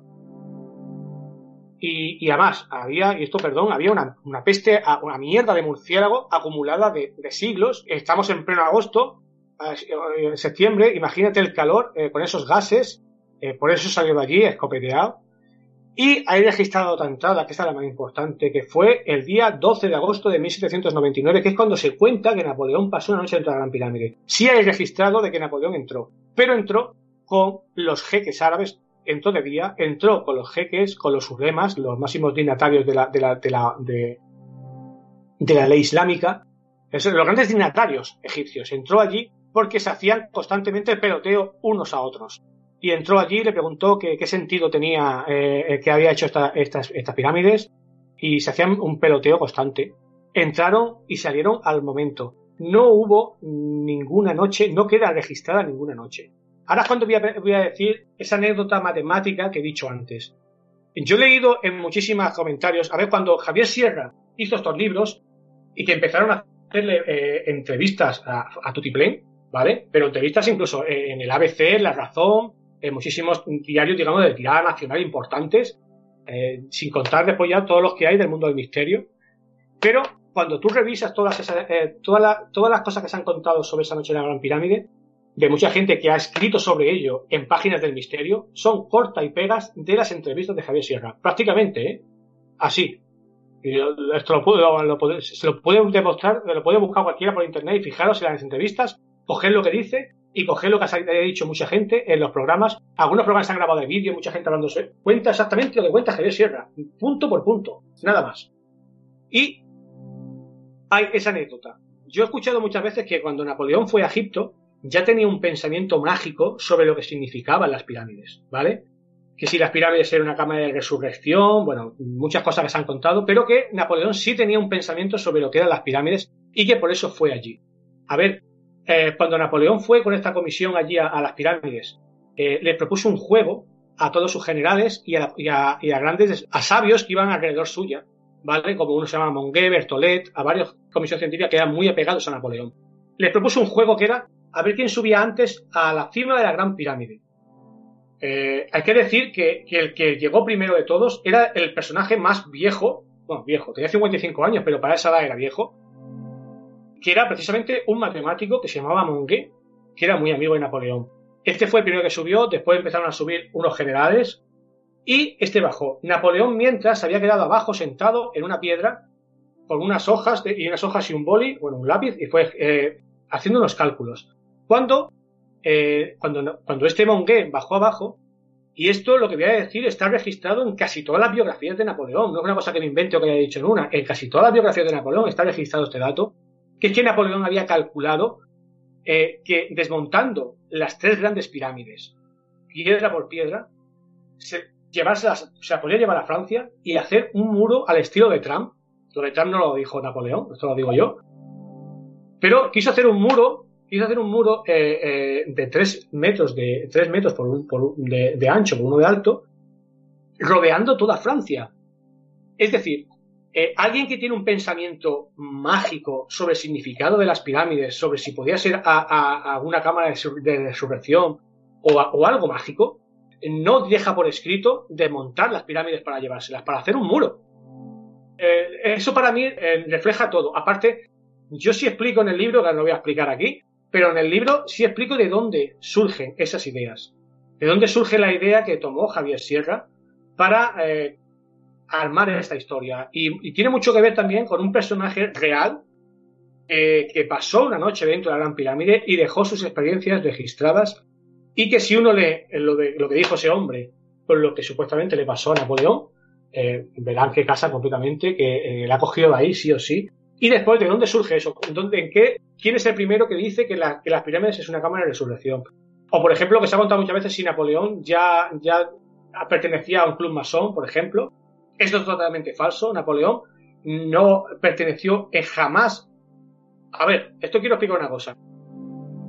No es que no perteneció, no perteneció nunca a ningún club masón. Tú mucha gente dice que es que Napoleón fijo que fue masón. Fijo. Eh, no hay ni un solo documento que acredite que Napoleón perteneciese a ninguna logia masónica. Su hermano José sí, su mujer Josefina también. Eh, mucha gente que iba a, eh, generales que iban a la radio suya también eran masones. Napoleón no es a, a, menos que a día de hoy alguien encuentre un documento extraño, eh, de, descubierto en, algún sitio escondido, una biblioteca escondida, de que con Napoleón, con la firma que pertenecía a cierta logia, entonces se podrá cambiar eso. Pero a día de hoy no existe nada. Por eso hay muchas cosas que se cuentan de Napoleón que, que realmente no son ciertas. Y surgieron, a partir de esa campaña surgieron muchísimos, eh, muchísimas historias paralelas. Eh, también tengo que decir una cosa, que esta campaña eh, fue un desastre en lo militar. Fue un desastre porque duró un año, salió de allí, como he dicho, se acabó su sueño en San Juan de Acre, no pudo tomarla y... Pero esta campaña también es muy desconocida precisamente por eso. Napoleón hizo que se acallara un poco esta, esta campaña, porque dejó tirado su ejército, ¿verdad? Durante mucho tiempo la historiografía francesa esta campaña la dejó pasar de lado porque era un poco como, como, eh, la pupa de, Napoleón, que no había logrado. Esa, esa aura victoriosa que Napoleón siempre había tenido eh, realmente no acierta porque allí fracasó completamente. Pero sí es muy importante porque la ciencia de la egiptología como tal nació gracias a esa campaña. Con hitos tan importantes, por ejemplo, como el descubrimiento de la piedra de Rosetta, o por un personaje muy importante, que no se da realmente la importancia que tiene, que era un, un- dibujante, un pintor que se llamaba Vivan Denon. Vivan Denon, eh, cuando Napoleón toma eh, la ciudad del Cairo, eh, hace mandar a un general suyo, que se llama General de Sais, hace mandar al General de Sais en busca de, un líder mameluco, que se llamaba Murad Bey, por todo el Alto Egipto. Este pintor Denon acompañó a, esa expedición de Murad Bey y grabó hasta entonces lo que no se conocían, que eran el templo de Tebas, de Luxor, de Karnak. Todo eso lo registró, dejó registrado en, uno- en unos libros, en, unos folletos, en unos grabados, que a la postre, luego, cuando regresaron a, Francia, sirvieron para hacer una cosa que se llaman eh, la descripción de Egipto. Unos varios tomos, son siete o ocho tomos inmensos, que fueron el, el real origen de la egiptología.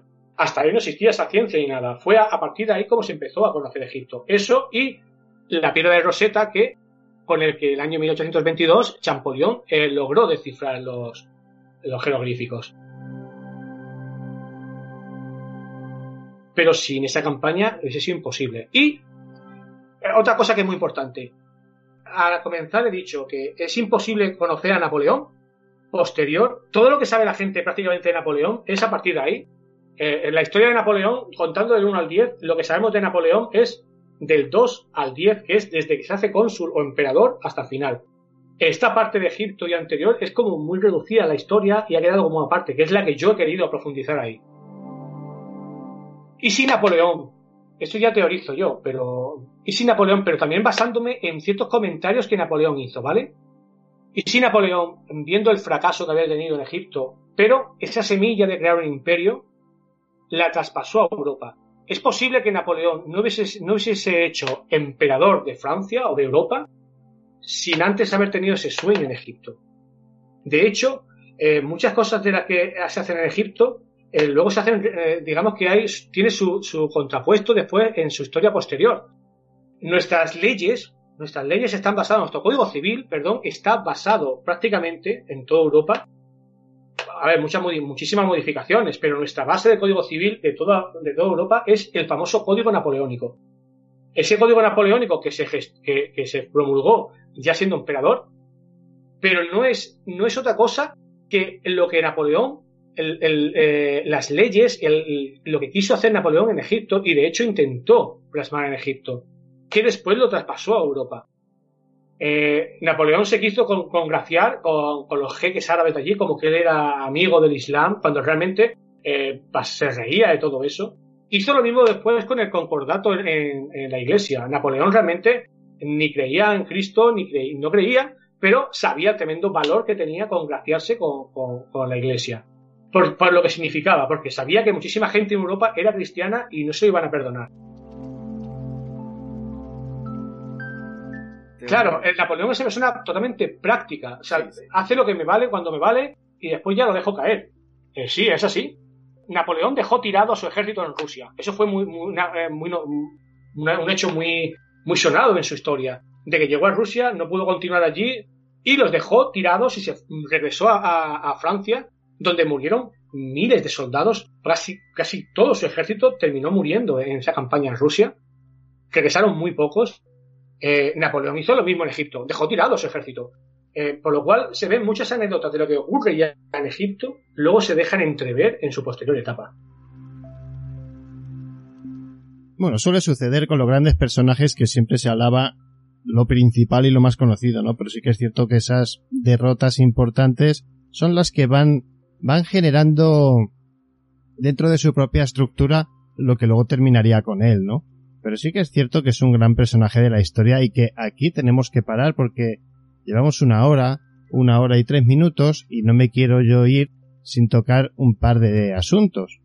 Uno de ellos Vamos a ello. es hablar de un gran personaje que participa ¿no? en este mar- maravilloso libro de alguna manera muy especial, Mariano Fernández Urresti. Uf, ¿qué voy a decir? Todo, todo, un, todo un lujo, todo, todo un honor. Aparte de ser amigo mío, eh, es que eh, para mí Fernando, Mariano Fernández Suresti, y se lo he dicho a muchas veces y, lo digo públicamente, yo lo he admirado durante muchísimos años. Para mí es un referente.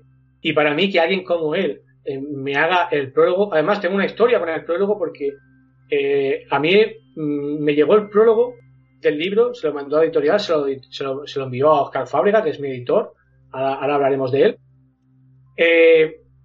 Me lo mandó eh, justo el día de mi cumpleaños, el día 6 de marzo, y, o sea, fíjate el regalazo que me hizo. Y, nada, ¿qué voy a decir? Pues casi lo más grande que tiene el libro. A Mariano, Mariano, a ver, es que yo con Mariano igual, nada más que buenas palabras. Yo cada vez que le, no sé si ha participado ya, creo que tres o cuatro veces aquí en Misterio 51 y siempre tiene un hueco, ¿no? O sea que nada más que agradecido a uno de los mejores, para mí, escritores que, que tiene este país, que tiene una cantidad de obras brutales. Además es que navega entre la novela y el ensayo como le da la gana.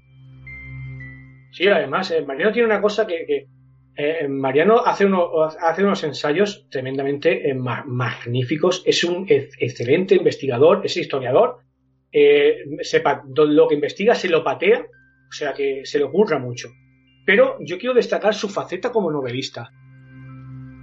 Es un excelente eh, eh, eh, novelista. Las historias que tiene eh, son realmente maravillosas. Si, si Mariano Fernández Urresti, en vez de llamarse Urresti, y vivir en Cantabria, aquí en España, se llamase Smith o se llamase Brown o, y hubiese nacido en Estados Unidos o en Inglaterra, sería un bestseller mundial, porque sus libros son, son, son de esa categoría. Pues no puedo decir nada más. Tenemos otro escritor del que, del que hablar, Oscar Fábrega Calahorro. Sí, bueno, voy a decir, es mi maestro, él me ha enseñado muchísimas cosas. Yo, yo no puedo, yo no hubiese escrito este libro sin su ayuda. Y esto eh, tengo que decir, aparte de porque es mi editor y ha hecho un excelente trabajo, eh, también te quiero agradecer también a, Octavio que me ha hecho esa portada que, es magnífica, esa ilustración. Pero es verdad que con Oscar, me ha enseñado a mí muchísimas cosas. Yo, yo llevaba muchos años intentando escribir algunos temas que he dejado ahí en el cajón, pero no sabía cómo, cómo enlazarlo, cómo es difícil muchas veces coger y encajarlo todo para darle tu estilo y para ver una, una línea argumental que sea leíble, que sea amena. Y en esto Oscar a mí me ha ayudado muchísimo, aparte que es una bellísima persona que siempre te está ayudando y eso, y, y que le debo muchísimo. A, a este libro le debe muchísimo. Que Oscar eh, es de esas personas que se va a devorar toda la información a vida y por haber antes de hablar de cualquier tema. Total, total. Y es de agradecer, en este mundillo del misterio es de agradecer que haya gente como Oscar. Sí, sí, claro. gente como Oscar, como Urresti, como Caravaca, eh, porque para mí es, son los que dignifican a día de hoy, en- dentro de este amplio mundillo, dignifican el misterio. Muchas veces, muchos, me dirán, ya, pero es que esta gente eh, cuenta, eh, o me puede pasar, por ejemplo, a mí ahora, que estoy desmintiendo un hecho que cuenta alguien muy grande, eh, pero bueno, lo cuenta en una novela. Que no, si lo- a ver, si Javier Sierra hubiese contado lo de la pirámide de Napoleón en un ensayo, pues tendría su. Coño, habría que. Estás mintiendo. Pero es que está en, está en una novela. No le puedes decir nada porque es una novela. Y quiero lanzar un- una lanza, para la redundancia, eh, a favor de- del libro de Javier Sierra. Aunque, aunque parezca que me estoy metiendo porque, a ver, lo estoy, lo estoy como desmintiendo. Pero cuando a mí me preguntaba a alguien, ¿qué estás escribiendo? Y yo solía decir, yo ingenuo de mí, siempre decía, pues mira, estoy escribiendo sobre la campaña de Napoleón en Egipto siempre había dos respuestas recurrentes de toda. A todo el que eso decía, me, contestaba de dos maneras diferentes. Una, es que Napoleón está en Egipto. No lo sabían. Mm, O, o no sabían que Napoleón está en Egipto. O dos, ah, lo que cuenta Javier Sierra. Es decir, muchísima gente sabe que Napoleón estuvo en Egipto gracias a la novela de Javier Sierra. De hecho, yo no hubiese escrito este libro si no hubiese investigado sobre esa campaña que escribió Javier Sierra. Lo quiero poner, claro, lo, lo, quiero poner un poco como pasó con el Código da Vinci. El Código da Vinci es un libro, el cual es una ficción, total, es una, un libro de ficción, sí, sí. pero eh, cuánta gente a partir de ese libro empezó a investigar sobre Jesús, sobre María Magdalena, o por ejemplo, como le pasó a Oscar Fábrega, sobre Resley Chateau y el cura Sanier. No, ¿A cuántos investigadores, claro, cuántos investigadores han hecho han tratado de, profundizar en esa historia a través de libros como el de Dan Brown. Muchos han descubierto los, los caballos gracias a, a, Dan Brown ahora, ¿no? Los caballos de Troya. Casi estaban ya en el olvido y han vuelto a resurgir con mucha fuerza, ¿no? Claro, claro. Pues yo creo que amigos, vamos terminando. Hay una parte del libro que está al principio, yo siempre me fijo en ellas y lo comentamos con, con todo el mundo, ¿no? Y dice así, dedicado a mi mujer, Ángela y a mis hijos, Ángela y Javier. Sois el faro de Alejandría que guía mis sueños. es que les debo todo. A ver, eh, esto que se, aunque resulte muy manido, eh, yo les debo todo a, mi mujer. Cuando tú escribes un libro de estos, yo me he tirado más de tres años para escribirlo, para mientras investigabas y después escribirlo, yo le he tenido que robar eh, muchísimas horas a mi mujer y a mis hijos. Y esto, eh, que ha escrito un libro así, lo, puede colaborar. Es que tú le tienes que robar horas al día y a tu familia. Y eh, lo mismo dicho, yo dejé el trabajo gracias a que, al respaldo de, mi mujer, a que yo pude seguir los estudios y hacer a, conseguir este sueño que era escribir y, estudiar historia. Y eso se lo debo a mi mujer y se lo debo a mis hijos, que lo que por eso, y, claro, tenía que hacer una referencia a Egipto, y qué mejor que, una guía como el faro de Alejandría. Bueno, y no, nos vamos a olvidar de Tempus Fuji, ¿no? Y de esos personajes que pasan por ahí. Claro, claro, claro. Yo le debo también muchísimo a Tempus Fugit, por supuesto a Oscar Fábrega, que me abrió las puertas y, allí seguimos y, haciendo entrevistas a todo el que sale, a todo el que publica un libro en el cual, con el cual conoces a gente maravillosa de este mundo, conoces libros magníficos y, la verdad es que es un placer. Es un placer pertenecer a, ese mundillo, a estos programas de radio, colaborar con gente como, tú y otras cuantas más que, realmente creo que estos programas eh, son necesarios, dignificáis eh, el mundo del misterio porque no son como otros que a lo mejor se centran en una temática especial y ya está, sino que hay que tocar un poco todos los palos. No hay que tener miedo a contar a, lo que sea que haya que contar y, que dejáis contar lo que haya que contar.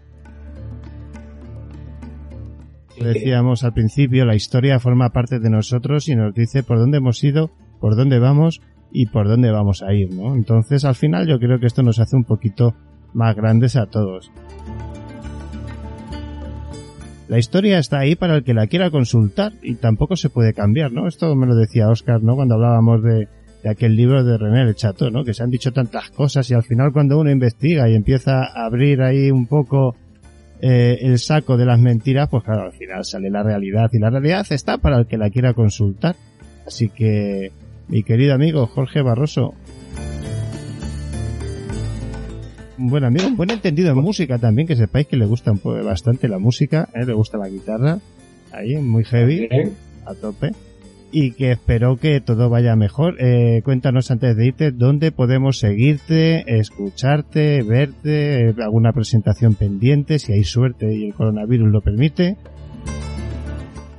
A ver, eh, justo antes de que, de que se decretara el estado de alarma, eh, yo tenía ya alguna presentación ya concretada. De hecho, iba a viajar a Granada eh, a hacer una presentación, a grabar con un programa de radio también. Íbamos a hacer una presentación con el programa de Tempos Fugit, el primer, claro. Pero claro, todo eso se ha, venido atrás. Eh, hay algunos sitios aquí en Almería, sobre todo librerías, que quieren que vaya a hacer algunas presentaciones, pero más adelante, a día de hoy, no se la quieren jugar ninguno. Más que nada porque no puede haber un aforo completo, son sitios muy pequeños. Y estamos viendo la posibilidad de hacer una presentación al aire libre. Eh, claro, no sabemos si hacerla ahora o esperarnos a, un poco después, a septiembre o a octubre. Aquí donde yo vivo, en Carboneras, eh, sí, sí estoy planificando hacer una presentación. Además, quiero una presentación dentro de un castillo, al aire libre. Qué bueno. Y claro, para que sea al aire libre, que haya un sitio de sobra para que se mantenga el distanciamiento social. También tengo prevista, porque ya me han invitado, pero claro, todavía no lo puedo decir, pero sí me han invitado a algunos congresos, a, a participar y a ir, siempre y cuando eh, no vayamos hacia atrás como los cangrejos en todo esto y terminemos otra vez como, como, en, como en mayo, en abril y bueno, y esperemos que, estos brotes se, se, puedan controlar medianamente y que no nos veamos abocados otra vez a, lo que hemos sufrido, pero bueno. Tocaremos, tocaremos. Jorge Barroso Castilla, lo podéis seguir a través de Facebook, a través de Tempo y Fuji, del programa, de, de las colaboraciones que ha ido haciendo y de todas estas cositas con nosotros también en Misterio 51. Ya sabéis que nos gusta todo lo que sea la literatura y como yo digo siempre, Jorge, el libro hay que apoyarlo, hay que ayudarla, esa criaturita, ese, ese papel que sobamos con las manitas mientras nos tomamos algo y podemos leer tranquilamente que algo bueno tenía la pandemia, ¿no? Que mucha gente se ha reencontrado con esos libros que andaban por casa, que han dejado de ser cosas para sujetar y han abierto las páginas y han descubierto pues ese mundo mágico que es la lectura. Muchísimas gracias, maestro. Muy buenas noches. Muy buenas noches, David. Y nada, que encantado de estar aquí y para cuando quiera, maestro. Hablamos pronto. Venga, igualmente.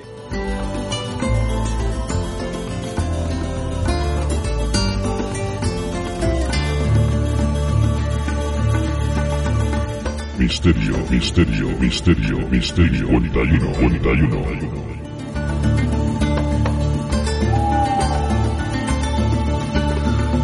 Con David del Castillo.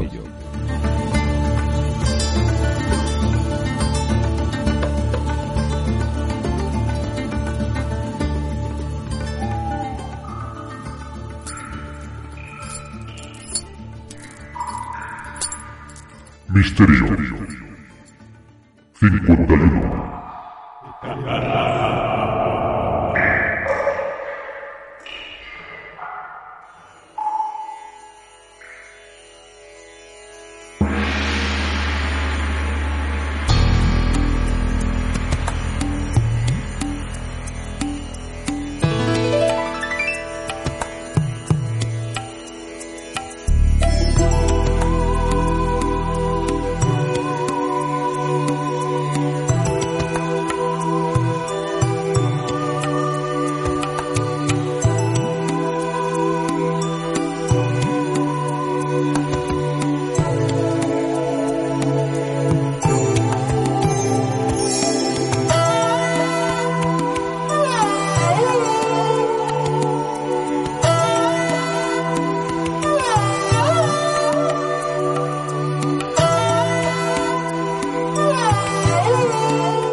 Pues sí, mis queridos amigos, mis seguidores, mis acompañantes en esto de estas dos horas, ¿no? De, de historias, de cuestiones varias que siempre cruzamos entre vosotros y yo, junto a nuestros maravillosos invitados, estamos terminando. ¿Qué voy a decir yo que no haya dicho ya de Antonio Ceniza, de Luis Merino, de nuestro amigo Jorge, de Donato Fernández? Bueno, de todos aquellos que conforman este programa de una u otra manera, Susana, Alberto, John Dee, un montón de gente y un montón de amigos, Oscar Fábrega, bueno, bueno, un sinfín de gente, de amigos, de editoriales, nuestro compañero Dani del taller de Coslada, que os digo muchas veces cuando vengáis a Madrid, si necesitáis un buen mecánico, llamamos a Dani. Bueno, todos aquellos que estáis ahí, muchísimas gracias, ¿no? Creo que ha sido un rato muy interesante y muy divertido. Evidentemente hay cosas que grabamos en agosto y bueno, os he cortado quizás a lo mejor algo insignificante, alguna conversación sobre el coronavirus que no tenía ningún sentido, sobre todo porque cambian las cosas tan rápido, ¿verdad? Que cualquiera sabe. Pero bueno, creo que todo ha quedado estupendamente. El próximo será, como siempre, más y mejor. Y queda una historia, ¿no? Queda algo que contar. Pero aprovecho para deciros que ya sabéis que nos podéis contactar a través de misterio51 contacto arroba gmail.com en Twitter, en Instagram, en LinkedIn, Facebook, grupo y página. Que nuestro canal de YouTube ya ha superado los 100 suscriptores. ¡Vamos ya! Que colaboramos con gente maravillosa en YouTube como Nieves Guijarro, Fermín Mayorga, Oscar Fábrega, un montón de gente, de escritores, nos van a traer historias, libros, magia, brujería, más historia. Bueno, un poquito de todo a través del canal de YouTube. Hasta informática, un poquito de hardware que cuando yo de vez en cuando me apetece trastear un poco, no sé por qué, os lo tengo que contar. Así que bueno, como el canal es propio, pues lo comparto con todos vosotros al que le guste una cosa que la vea y si no que vea otra y si no que busque algo mejor, pero el caso es que está ahí para que lo disfrutéis sin ninguna obligación. Como digo, muchísimas gracias por estar ahí a todos los compañeros esta semana, este comienzo. Llega Nieves Guijarro, lo mismo amigos, con un talismán, un totem animal de esos que gustan, que llenan, que acompañan en este largo caminar que es nuestra existencia. Os dejo, os dejo hasta la semana que viene, pero nada más, siete días. Con Nieves, Guijar.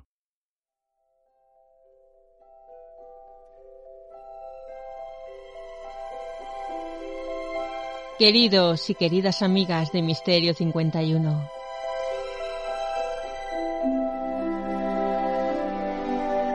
Pedro era un piquero de patas azules que vivía en la isla española, una de las hermosas islas del archipiélago de Galápagos, perteneciente a la República del Ecuador.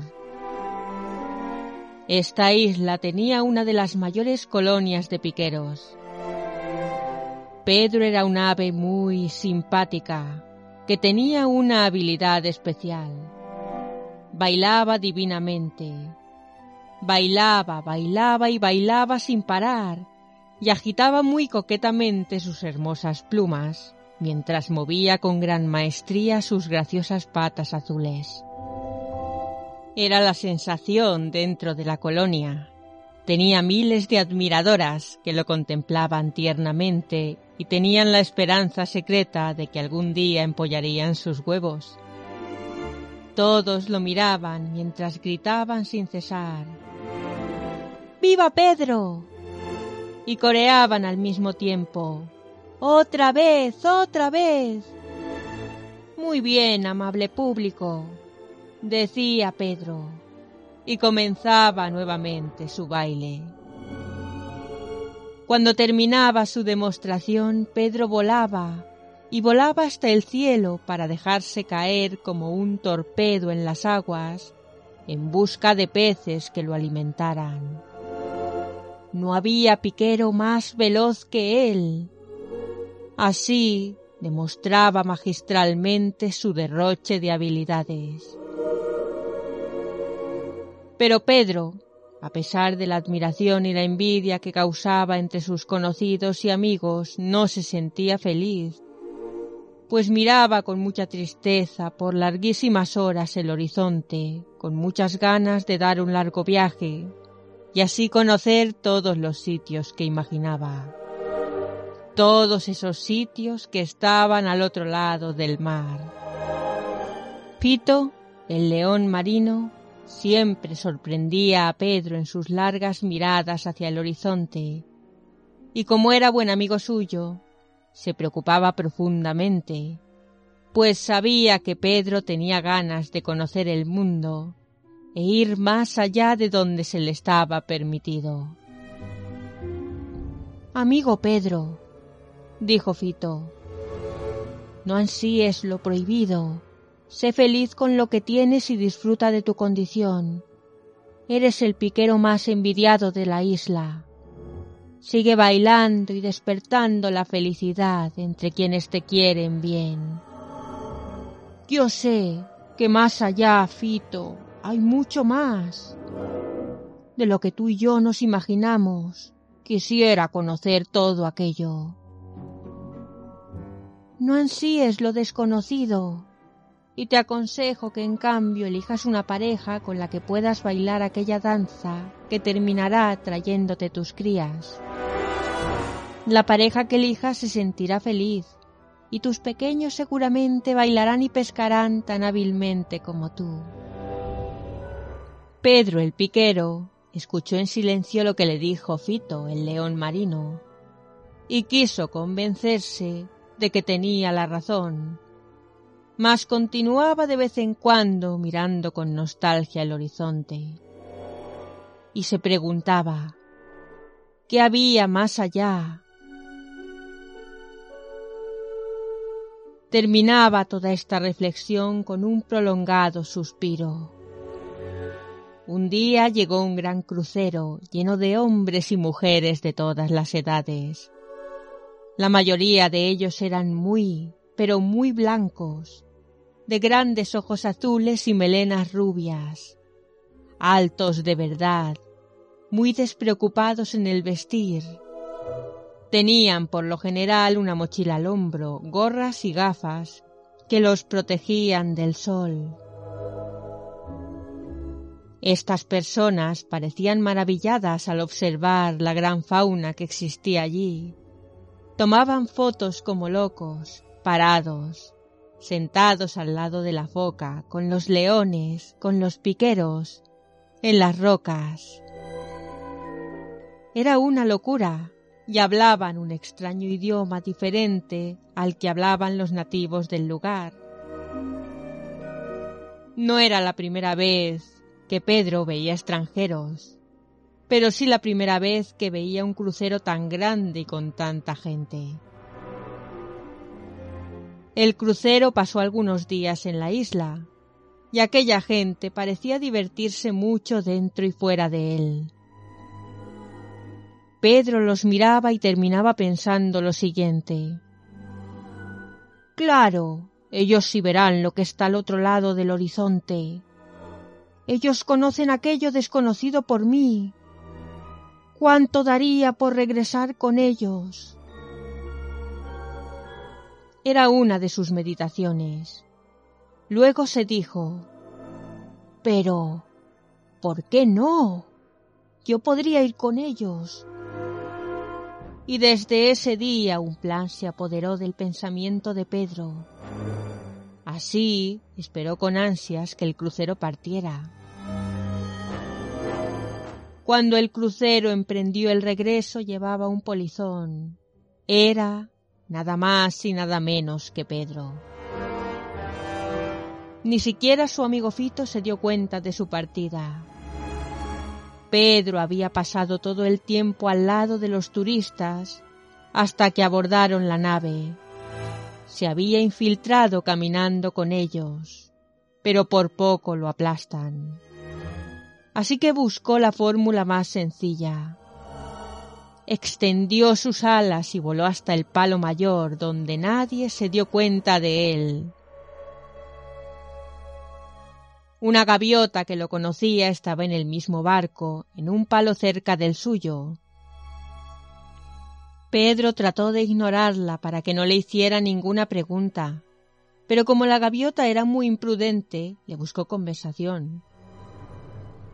Tú eres Pedro el piquero. ¿Qué haces aquí? Lo mismo que tú, contestó molesto Pedro.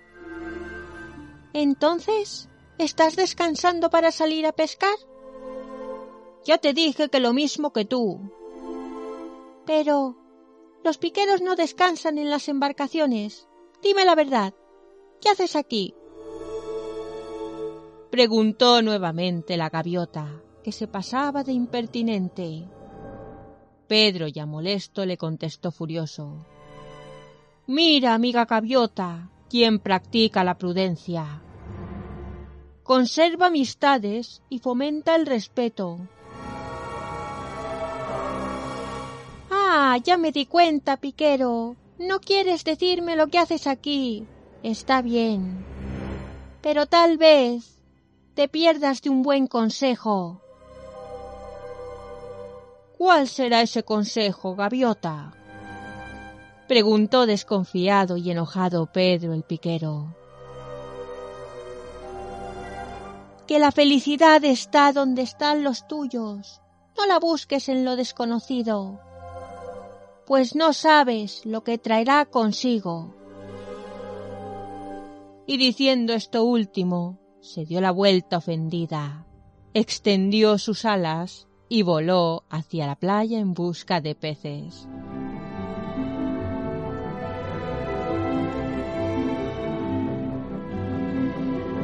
Por evidentes motivos de espacio he tenido que acortar esta estupenda historia titulada Pedro, el piquero bailarín y extraída de la página encuentos.com.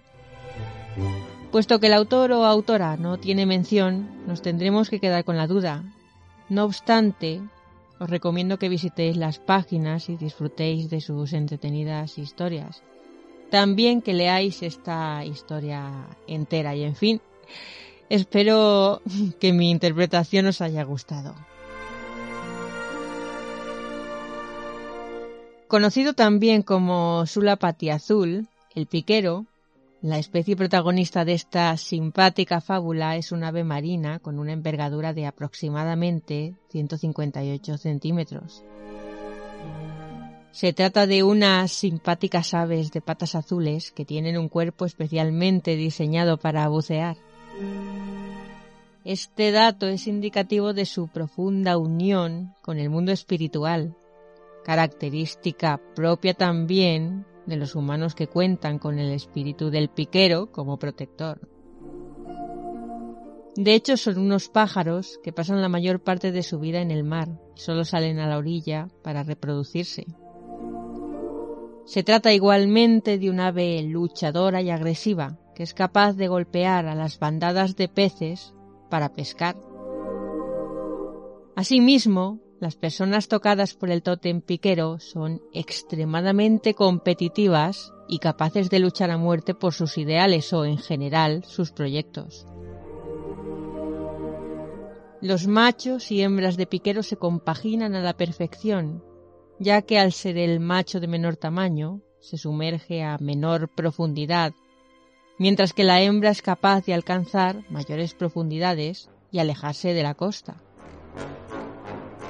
Esto nos deja claro que las parejas que cuentan con el tótem piquero, o al menos uno de los miembros, ya que es bastante complicado que los dos coincidan, obviamente, son parejas dispuestas a adaptarse y compenetrarse. El cortejo de estos animales es elaborado, por lo que también son seres fieles e ideales como tótem para personas que reclaman el amor. Asimismo, también se compenetran en la labor de alimentar a sus polluelos, siendo los machos los primeros proveedores de comida hasta la toma de control posterior y completa de las hembras. Esto nos indica que las plumas de este ave son ideales para ritualísticas de amor, de trabajo y de bienestar familiar. Son animales muy bellos de ver. Las plumas de piquero pueden ser de diversos colores, por ejemplo, el piquero de patas azules, el protagonista de nuestro relato de hoy, muestra un pelaje que oscila entre el color blanco, negro y grisáceo.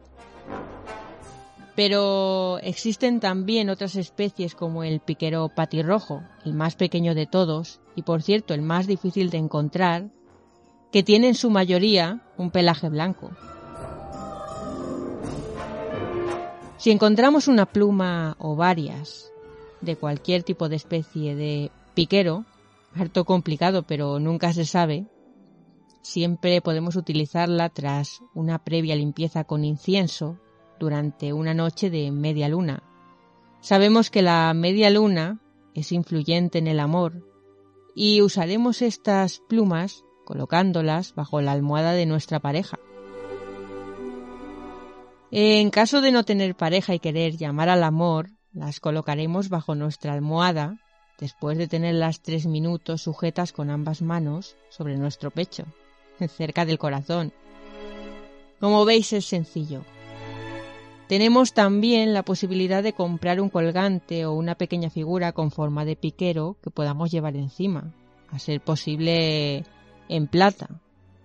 Esto hará que el espíritu del piquero esté en constante acercamiento con nosotros y nos guíe en nuestro camino. Soñar con piqueros es sinónimo de la proximidad de un proyecto que no podemos dejar escapar.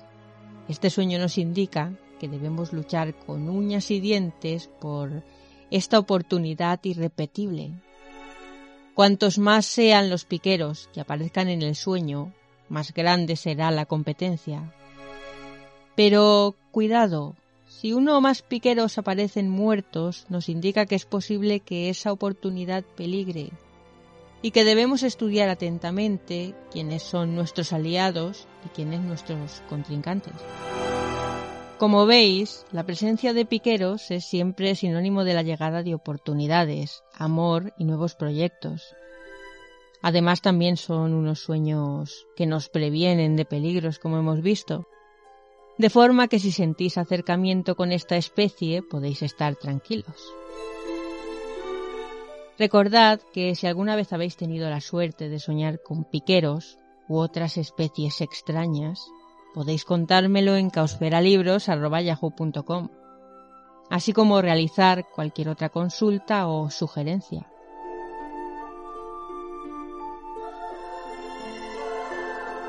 Igualmente, para todo lo demás, recordad que podéis encontrarme en la página de Facebook Caosfera, en Twitter como Caosfera B y en las redes Boker y Mewe como Caosfera, entre paréntesis Nieves Guijarro. Recordad también que cada viernes tendréis una nueva entrada cultural en www.caoscinelibrosfera.blogspot.com y que si sois amantes de la lectura podéis visitar nuestras últimas novedades en www.edicionesbernachi.com. Y así es como terminamos por hoy. Pero espero que nos veamos dentro de una semanita. Un fortísimo abrazo.